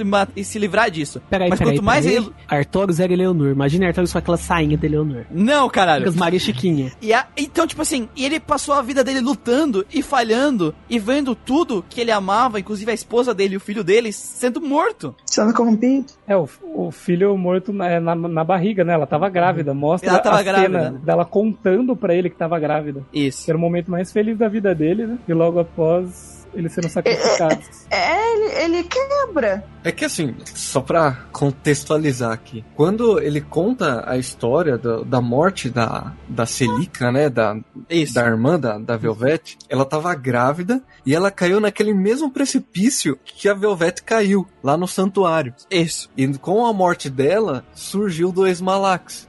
Um era a Ceres, que é a Malak que acompanha o Artorius durante uma boa parte do, do jogo, que é a mesma que liberta a Velvet. E sacrifica por ela, né? É. E o outro é o Left Set, que seria o filho que tava dentro da barriga dela. Eu fiquei Ah, cara, é chocado. muito eu fiquei chocado, porque eu achava, na minha inocência, acho que vocês também, que o Lafset era tipo assim, o, o outro Lafset ressuscitado, alguma coisa assim. Isso. Eu É a falava, reencarnação, né? eu falava, ah, quando o humano morre, talvez volta como Mark, ou quando o cara é sacrificado, volta como Mark, alguma coisa assim. Eu falava, ah, esse Lafset é o irmão dela, só que ressuscitado, né? Beleza. Quando eu descobri que na verdade era, sei lá, sobrinho da Velvet, eu fiquei, caralho, velho. Aí os caras mandaram. é, é foda. É foda que, tipo, ah, quando a gente descobre coisa do F7 e vai dando essa sequência de, de coisas na tela, que tu fica tipo, o meu mundo caiu. E é foda porque assim, quem é que salva o ela, né? O sobrinho dela revivido, né? O cara que era o escravo, que era o, o, o life set que ela adotou, que não tinha personalidade, que a gente viu ele ser o Fi, que a gente viu ele ser construído durante o jogo inteiro. Ele que madurou o jogo inteiro de um cara sem, sem vontade própria nenhuma para aquilo, salvou a Velvet. Ele fala pra ela, vi, cria vergonha na cara, mulher. Deu um tapa na cara dela acordou, e fez acordar pra realidade. Não importa se isso aconteceu, isso não é bom, não é isso que tu quer, não é isso que o Life Set queria de verdade. Isso não é Tipo, bom, eles te traíram, sua filha da puta. Isso passou a perna no você. Caralho, é muito foda ele, ele fazer isso. Ele conseguir tirar Eu ela. achei foda também. E o que eu achei estranho foi, tipo assim, depois que eu parei de pensar, eu falei, meu, e aí, o Artorius não, não ficou com, com- Eu sei que não é o filho dele, tá ligado? Mas não, não tem como o cara ficar, não ficar com sentimento de tipo, não, esse mala que vai ficar comigo. Ele deixou ele com a Tereza, velho. Por que isso? É, é porque, tipo assim, cara, o, o Arthur ele chegou no ponto, quando aconteceu aquilo, que ele viu que não tinha mais jeito. Ele caiu no desespero máximo, velho. Ele se fechou dentro da, da cabeça dele e só seguiu. E a, Eu é, só me é a lembro dele, fazer o eu só me lembro dele rir no jogo quando a Velvet dá uma espadada nele, mata ele, derrota ele. É verdade. Aí ele ri. Tipo, graças a Deus! O próprio Shiguri chegou pro, pro Artorias, chegou na hora da morte dele, né? Chegou e falou: É, se o Dom Artorias conseguisse sentir o que é esse momento que eu tô sentindo agora, que é o momento que ele tava lutando com o irmão dele, né? Que ele morre, talvez ele sorrisse mais. Tipo, Sim. até o, até o Shiguri, sabe? Tipo, que vivia com ele tantos, tantos anos, né? Tipo, sabia que do jeito que ele era e nunca tinha visto ele sorrir e achava que, que faltava felicidade nele, sabe? É, ele Pô, fez Lu- em todos os dos sentimentos pra alcançar o objetivo dele, né? Isso se chama depressão profunda. Porque depois de tudo que aconteceu, ele não viu mais saída pra humanidade. É, Lembra que a gente falou no, no- que a gente falou no Vilões. Não, a gente falou ah, no Nocturne que era um problema a gente não entender os personagens porque a razão deles não ficava forte pra gente. Aham. Que o Rikawa tem a mesma razão do, do Artorius, só que no Artorius a gente consegue entender. Sim, o Rikawa pra mim ele era muito filho da puta no Nocturne. Eu nunca levei em consideração lá dele. Tipo, na moral, assim, certinho, tipo, que nem o Artorias. Por mais que eu não queira o, o que, o, que o Artorius consiga a coisa dele, eu ainda vou querer matar ele, é completamente compreensível como que ele chegou até aqui. Em Uhum. todos os pontos fashion, sabe? Isso que é foda. Até o Eu não concordo, tipo, mas eu te entendo. Não concordo, mas eu vou te espetar com uma espada do mesmo jeito. A- até, até o Melchior, que os caras falam, tipo assim, nossa, mas por que que ele tem o coração puro? Tipo, por que que ele não tem malemolência? Porque os caras falam, porque ele realmente acredita de verdade que isso é o melhor pra humanidade. Sim. Que- É bem mais, é bem mais plausível Aquela- do que certa assassina pura aí do Zé Stinger que não faz o Nossa, é Meu verdade. Deus. Nossa, aquela É aquela- ela é líder aquela coisa bando, de, tipo, é horrível. É aquela coisa de o que, que é realmente bom ou o que, que as pessoas consideram certo. Inclusive, a- o plot da Maglu é muito legal. Eu É muito adorei legal. como isso foi exposto. Como É. que ela linko, que linkaram ela com o Melchior, né? É, ela era uma aprendiz do Melchior, ela era uma da- da- das, das pessoas da abadia. E quando ela viu a sujeira que é por trás de toda a beleza que é exposta pro público, ela sai fora. E ela era a próxima na sucessão do Melchior, né? Que é o nome da, do título lá, que eu, não, que eu não lembro agora o título que o Melchior tinha. Ele tava treinando ela pra ser o próximo, que é a pessoa que faz o, o trabalho sujo pra Abadia. Então iria ser ela, sabe? E até o Aizen comentou, tipo assim, nossa, a gente deu muita sorte, porque se o Melkor tivesse sido substituído pela Magelu, nossos inimigos teriam uma pessoa completamente imprevisível, e isso é muito assustador. Louca! É, Tem isso um é muito lance assustador. no, tem um lance no anime de Zestiria que eu não sei se consideram canônico, mas foda-se porque é legal. É que no, no Zestiria tem um cara que ele é chamado de contador de histórias. Ele conta os Eu fatos. fico com isso na minha cabeça, Então, ele- porque eu não lembro, cara. Faz sentido. É, ele conta os fatos da narrativa, sabe? Conta umas coisas, sabe? Ele ajuda Sim, o, a turma do, Berci, do Zestiria lá. Uhum. E no anime de Zestiria, dá a entender que a Magilu é a primeira contadora de histórias. Por isso que ela tem aquele tanto de livro. Ou seja, ela ficou de tá passar. Então, ela ficou de passar todos esses acontecimentos pra frente. Uma coisa que eu acho legal, que eu. Até uma ideia que eu queria fazer pra vocês, que eu, eu pensei nisso várias vezes, é que daria tranquilamente certo pra fazerem um terceiro jogo, uma continuação, uma continuação do Zestiria. Só que com personagens de Berseria que provavelmente ainda estariam vivos. Sim. Quem que, quem que podia estar vivo depois de Aizen? 500 anos? O Aizen Não, virou o Aizen dragão. não. Dragão. Virou dragão. Podiam se transformar ele por algum motivo mágico, sei lá. Ai. alguma coisa. o Não, mas ele morre no, nos Estiria. Não, é, é opcional. É opcional. Não é. Não, mas. Não é narrativa, é uma side quest. Então dava pra arrumar ele, por assim dizer. Não, mas é o Arrumar. objetivo do, do, do Zavid. O Zavid É, ele, ok. deixa, Ah, é. ele deixa claro que quando o Aizen perder o controle, vai Uhum. ser ele que vai pôr o fim em tudo. Ok, é, o Aizen é não dá. é a broderagem dos dois ali. E, e a irmã, e a irmã dele também quer isso. né? É, o Aizen não é dá o que ela então. quer. E Mas assim- o Rokurou dá. O, o mais engraçado é que vocês estão falando de, de voltar, né? De se transformar pessoas fodidas. E assim, é, no final, quando o, o Lavset destransforma todo mundo que tava de demônio, o Alfred tinha salvação, velho. Os caras só não tiveram paciência. Então isso seria interessante. Dava pra eles fazer um terceiro jogo. Até quando saiu esse primeiro trailer de Tales of Arise, eu achei que seria isso. Porque tem uma personagem de cabelo branco que ela parece a Layla do Tales of, Tales of Zestiria. Aí eu até cogitei essa possibilidade, mas depois eles cortou. Porque daria. Porque olha só, o Rokurou talvez tá vivo, porque ele é um demônio. A Velvet tá lá comendo o irmão dela lá no espaço-tempo. Podiam trazer ela de novo. Ia ficar um negócio interessante, desde que tirassem Clean Sorry, né? Ah. Imagina, imagina se, se nesse jogo, tipo, ela e o Laf se fundisse. Ela e o Laf 7 se fundissem. Foda-se. uma deusa satanás Não. do caralho. Não, não, não. O Life 7 é, é como. Ali eles são Wing Yang. Imagina se o Wing Yang se fundisse. Ah, Você seria entende? Uma, seria uma possibilidade. Só que eu acho Pois que o é. Mendelos morre no final do, do Zestiria. Não tô lembrado. Mas seria interessante porque tem alguns pontos que não ficaram bem explicados na ligação entre os dois jogos. E seria bom pra eles poderem ligar, né? O, o final do, do, do Berseria, né? Quando a gente derrota o Arthurius. Só que a gente derrota o só que o, a, aquele deus, né? o- Ele tinha poder suficiente já e ele perdeu o controle. Então ele ia soltar o poder e ia fuder todo mundo. E aí a Velvet usa a habilidade dela de devorar energia pra devorar dele. Só que ele consome a Velvet também. Então eles ficam nesse ciclo canibalístico eternamente. Abraçados, mantendo- abraçados pelados. abraçados pelados. Isso é muito Mantendo- brega, velho. Ah, isso é pra caralho. Isso É escroto mantendo equilíbrio, né? Ela não deixa o poder dele sair e fazer lavagem cerebral e, ela não- e ele não deixa o poder dela é, transformar todo mundo em demônio. Isso é muito zoado, velho. Eu achei muito. Não, tipo, depois de tudo que o jogo, o jogo passou. Depois de a Velvet ter sofrido umas duas catarses na porra da história. é, ela ter quebrado, ela ter conseguido coisar a vingança. é, eu achei. Eu queria que, tipo, es- estraçalhasse aquele nominado. Não, ela vai ficar comendo ele por toda a eternidade.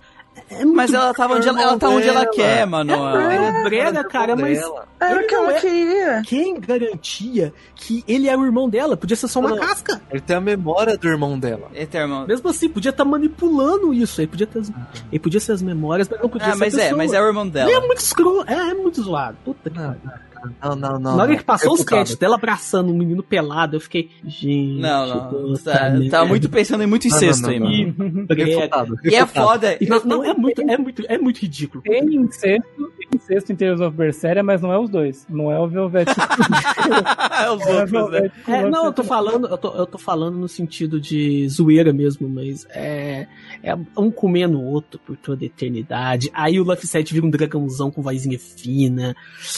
Ah, puta que pariu. Ah, é, aque- Aquele dragão que ele virou é por causa Eu do sei, Zestiria, não, né? o- esse final de Sbarcília, ele é brega desse jeito por causa do Zestiria. Pra poder ligar, porque o Zestiria é brega. Não, tem nada de brega não. Fechou Ele bonito, tem- entendeu? Ele tem que ligar com. Ele tem que ser brega desse jeito pra poder ligar com a porra do Zestiria. Então, bato. É, eu não acho tão Não, ruim não, não, assim, não, assim. Eu Eu acho não acho ruim. É, eu acho, eu acho que fechou ok, fechou ok. Porque assim, aquele, aquele final dos créditos descendo ali, que os dois estão naquele mundo imaginário, aquele mundo virtual, vivendo a aventura, os dois, cara, é muito triste. Chorei. assim, porque era aquilo, que, era aquilo que eles queriam pra vida deles, só queriam ser felizes daquele jeito. É muito bobo. E é legal porque eles encontram os personagens que eles encontraram na jornada, né? Porque a, o que, a Velvet promete no começo é que depois que eles se curassem, os dois iam sair pra uma viagem. Então é, é aquela aventura deles que eles nunca puderam viver, sabe? Eu acho legal, eu acho fofo. Eu acho muito Eu chorei pra caramba.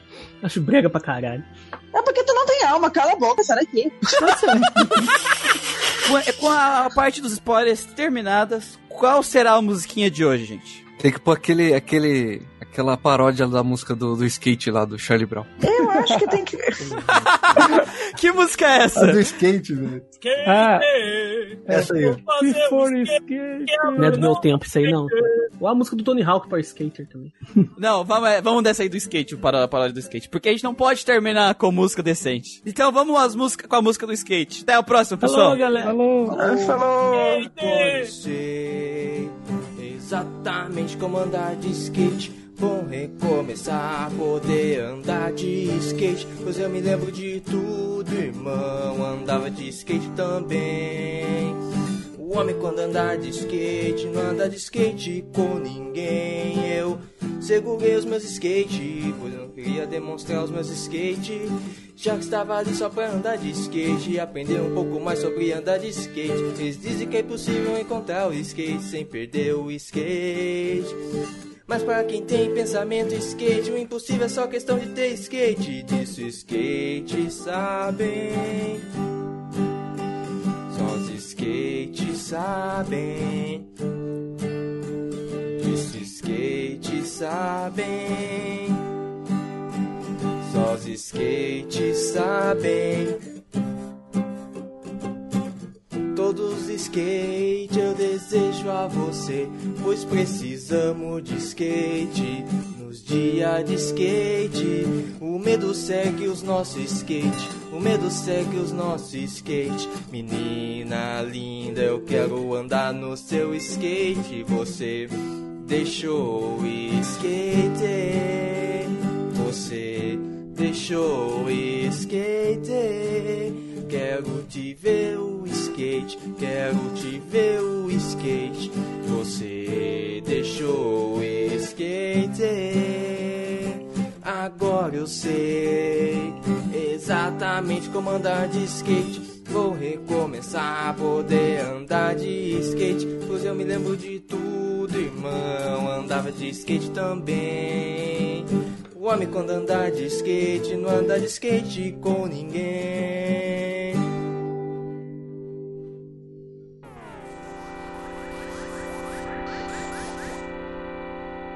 Dá pra mudar pelo Hangout, eu não sabia disso. Eu também não. Eu também Caralho, não. você tem quantos anos, porra? Eu tenho 26. Eles são velhos, eles só sabem mexer em máquina que tem válvula. Meu, eu sou o tempo do MSN, eu não sou o tempo dessa porra aqui Hangout. Eu vou, É, eu tô, eu tipo. Nossa, saudades da MSN. Esses dias eu ainda falei pro Muriel que eu queria muito que desse pra editar o barulho do Facebook, porque daí eu botaria, tipo, um barulhinho daquela. Tararã, tá ligado? Do MSN. É, aquele, aquele barulhinho era mais chamativo. Era. Tararã. Tinha, você está, cha- está chamando a atenção. Não, não, não, não. Isso aí era uma merda. Pra definição, o microfone. Nossa, quando tu tava na chamada do outro e aparecia uma animação na tela que o cara mandou pra ti. Era um Meu inferno. Deus. aquela- Tipo aquele cara passando a bunda em alguma coisa? Era uma coisa assim. É, isso, tinha uns negócios Isso, isso, isso. O cara que fez MSN era doente. Nem a Velvet é maior de idade. A Velvet é, tem 19. Não, tem 17. Ela, no time skip ela fica com 19. Não, Time mas eu skip. lembro que tem uma cena que, que, que o Rokuro fala pra ela assim: Não, bebe aí e tal. Oferece uma garrafa pra ela, ela fala: Eu tenho 17. É, não, mas ela, isso Não, tá é- errado na dublagem Ah, americana. de dublagem. Ah, é? Ela tem 19, só. O cara que. Ah, vai tomar no cu. O cara joga errado O cara joga errado. e vem falar. e vem corrigir. É que, ó, Gustavo, no Japão, tu precisa ter. no- Nos Estados Unidos também, mas tu precisa ter 21 anos pra poder to- tomar bebida. Tomar uma. Ah, E ela nem fala a idade, ela só fala que ela é de menor. Ela fala que é de menor, né? Ó, o cara, Olha a viu? Depois eu errada aí. falo, eu Não, falo não, não, que. não, mas sério, é por que, que essas obras japonesas têm isso? gente? Ela come demônio! Qual que é o problema dela tomar uma birita? Ué, Ah, fala- mano, é coisas, Ué, dif- coisas diferentes. É, é. Meu Deus do céu. Fala isso pra. PF, porra. Eu estava falando isso pra mim! A senhora está falando isso pra mim! A senhora está querendo Ué. ser menor. Pô, e os caras são muito. Não, eu falei que eu queria uma creche. Creche é só pra cuidar de criança. Nada a ver. Nada a ver. Pão de queijo com batata palha. Só de olhar. Eu já Essa menina, ela tem som de pedra de avestruz. Mas o meu pão de queijo com pedra. E no região do dente, ah, é os meus tempos de juventude. uma, coisinha diferente já me dá queimação, puta que pariu. Manuel. Isso é o áudio na que casa você tem dele. guardado aí. Áudio de microfone que capta tudo. Manuel, pode bater essa xícara. Desgraçado. Ele bateu a xícara de novo, só de filha da putagem. É, então, eu. É pra falar agora? Pode falar, pode falar. Manda bala. Então, ah, deixa eu terminar de comer, rapidinho. Só só não chegar assim. É uma desgraça. Então, então eu vou- Procurou sem camisa pesquisar. Tipo assim, mas ah, quando Você tá tem. vendo minha pesquisa? Pô, vai tomar no cu, velho. Não é possível. O cara tá pesquisando a mesma coisa. o- Calma, caralho. Caiu alguém aí. Pois É é. um inseticida, tem uns pernilongos aqui querendo se vingar de mim. E assim, Calma aí que ele tá passando veneno. Ai, cara. Menos um, vamos continuar.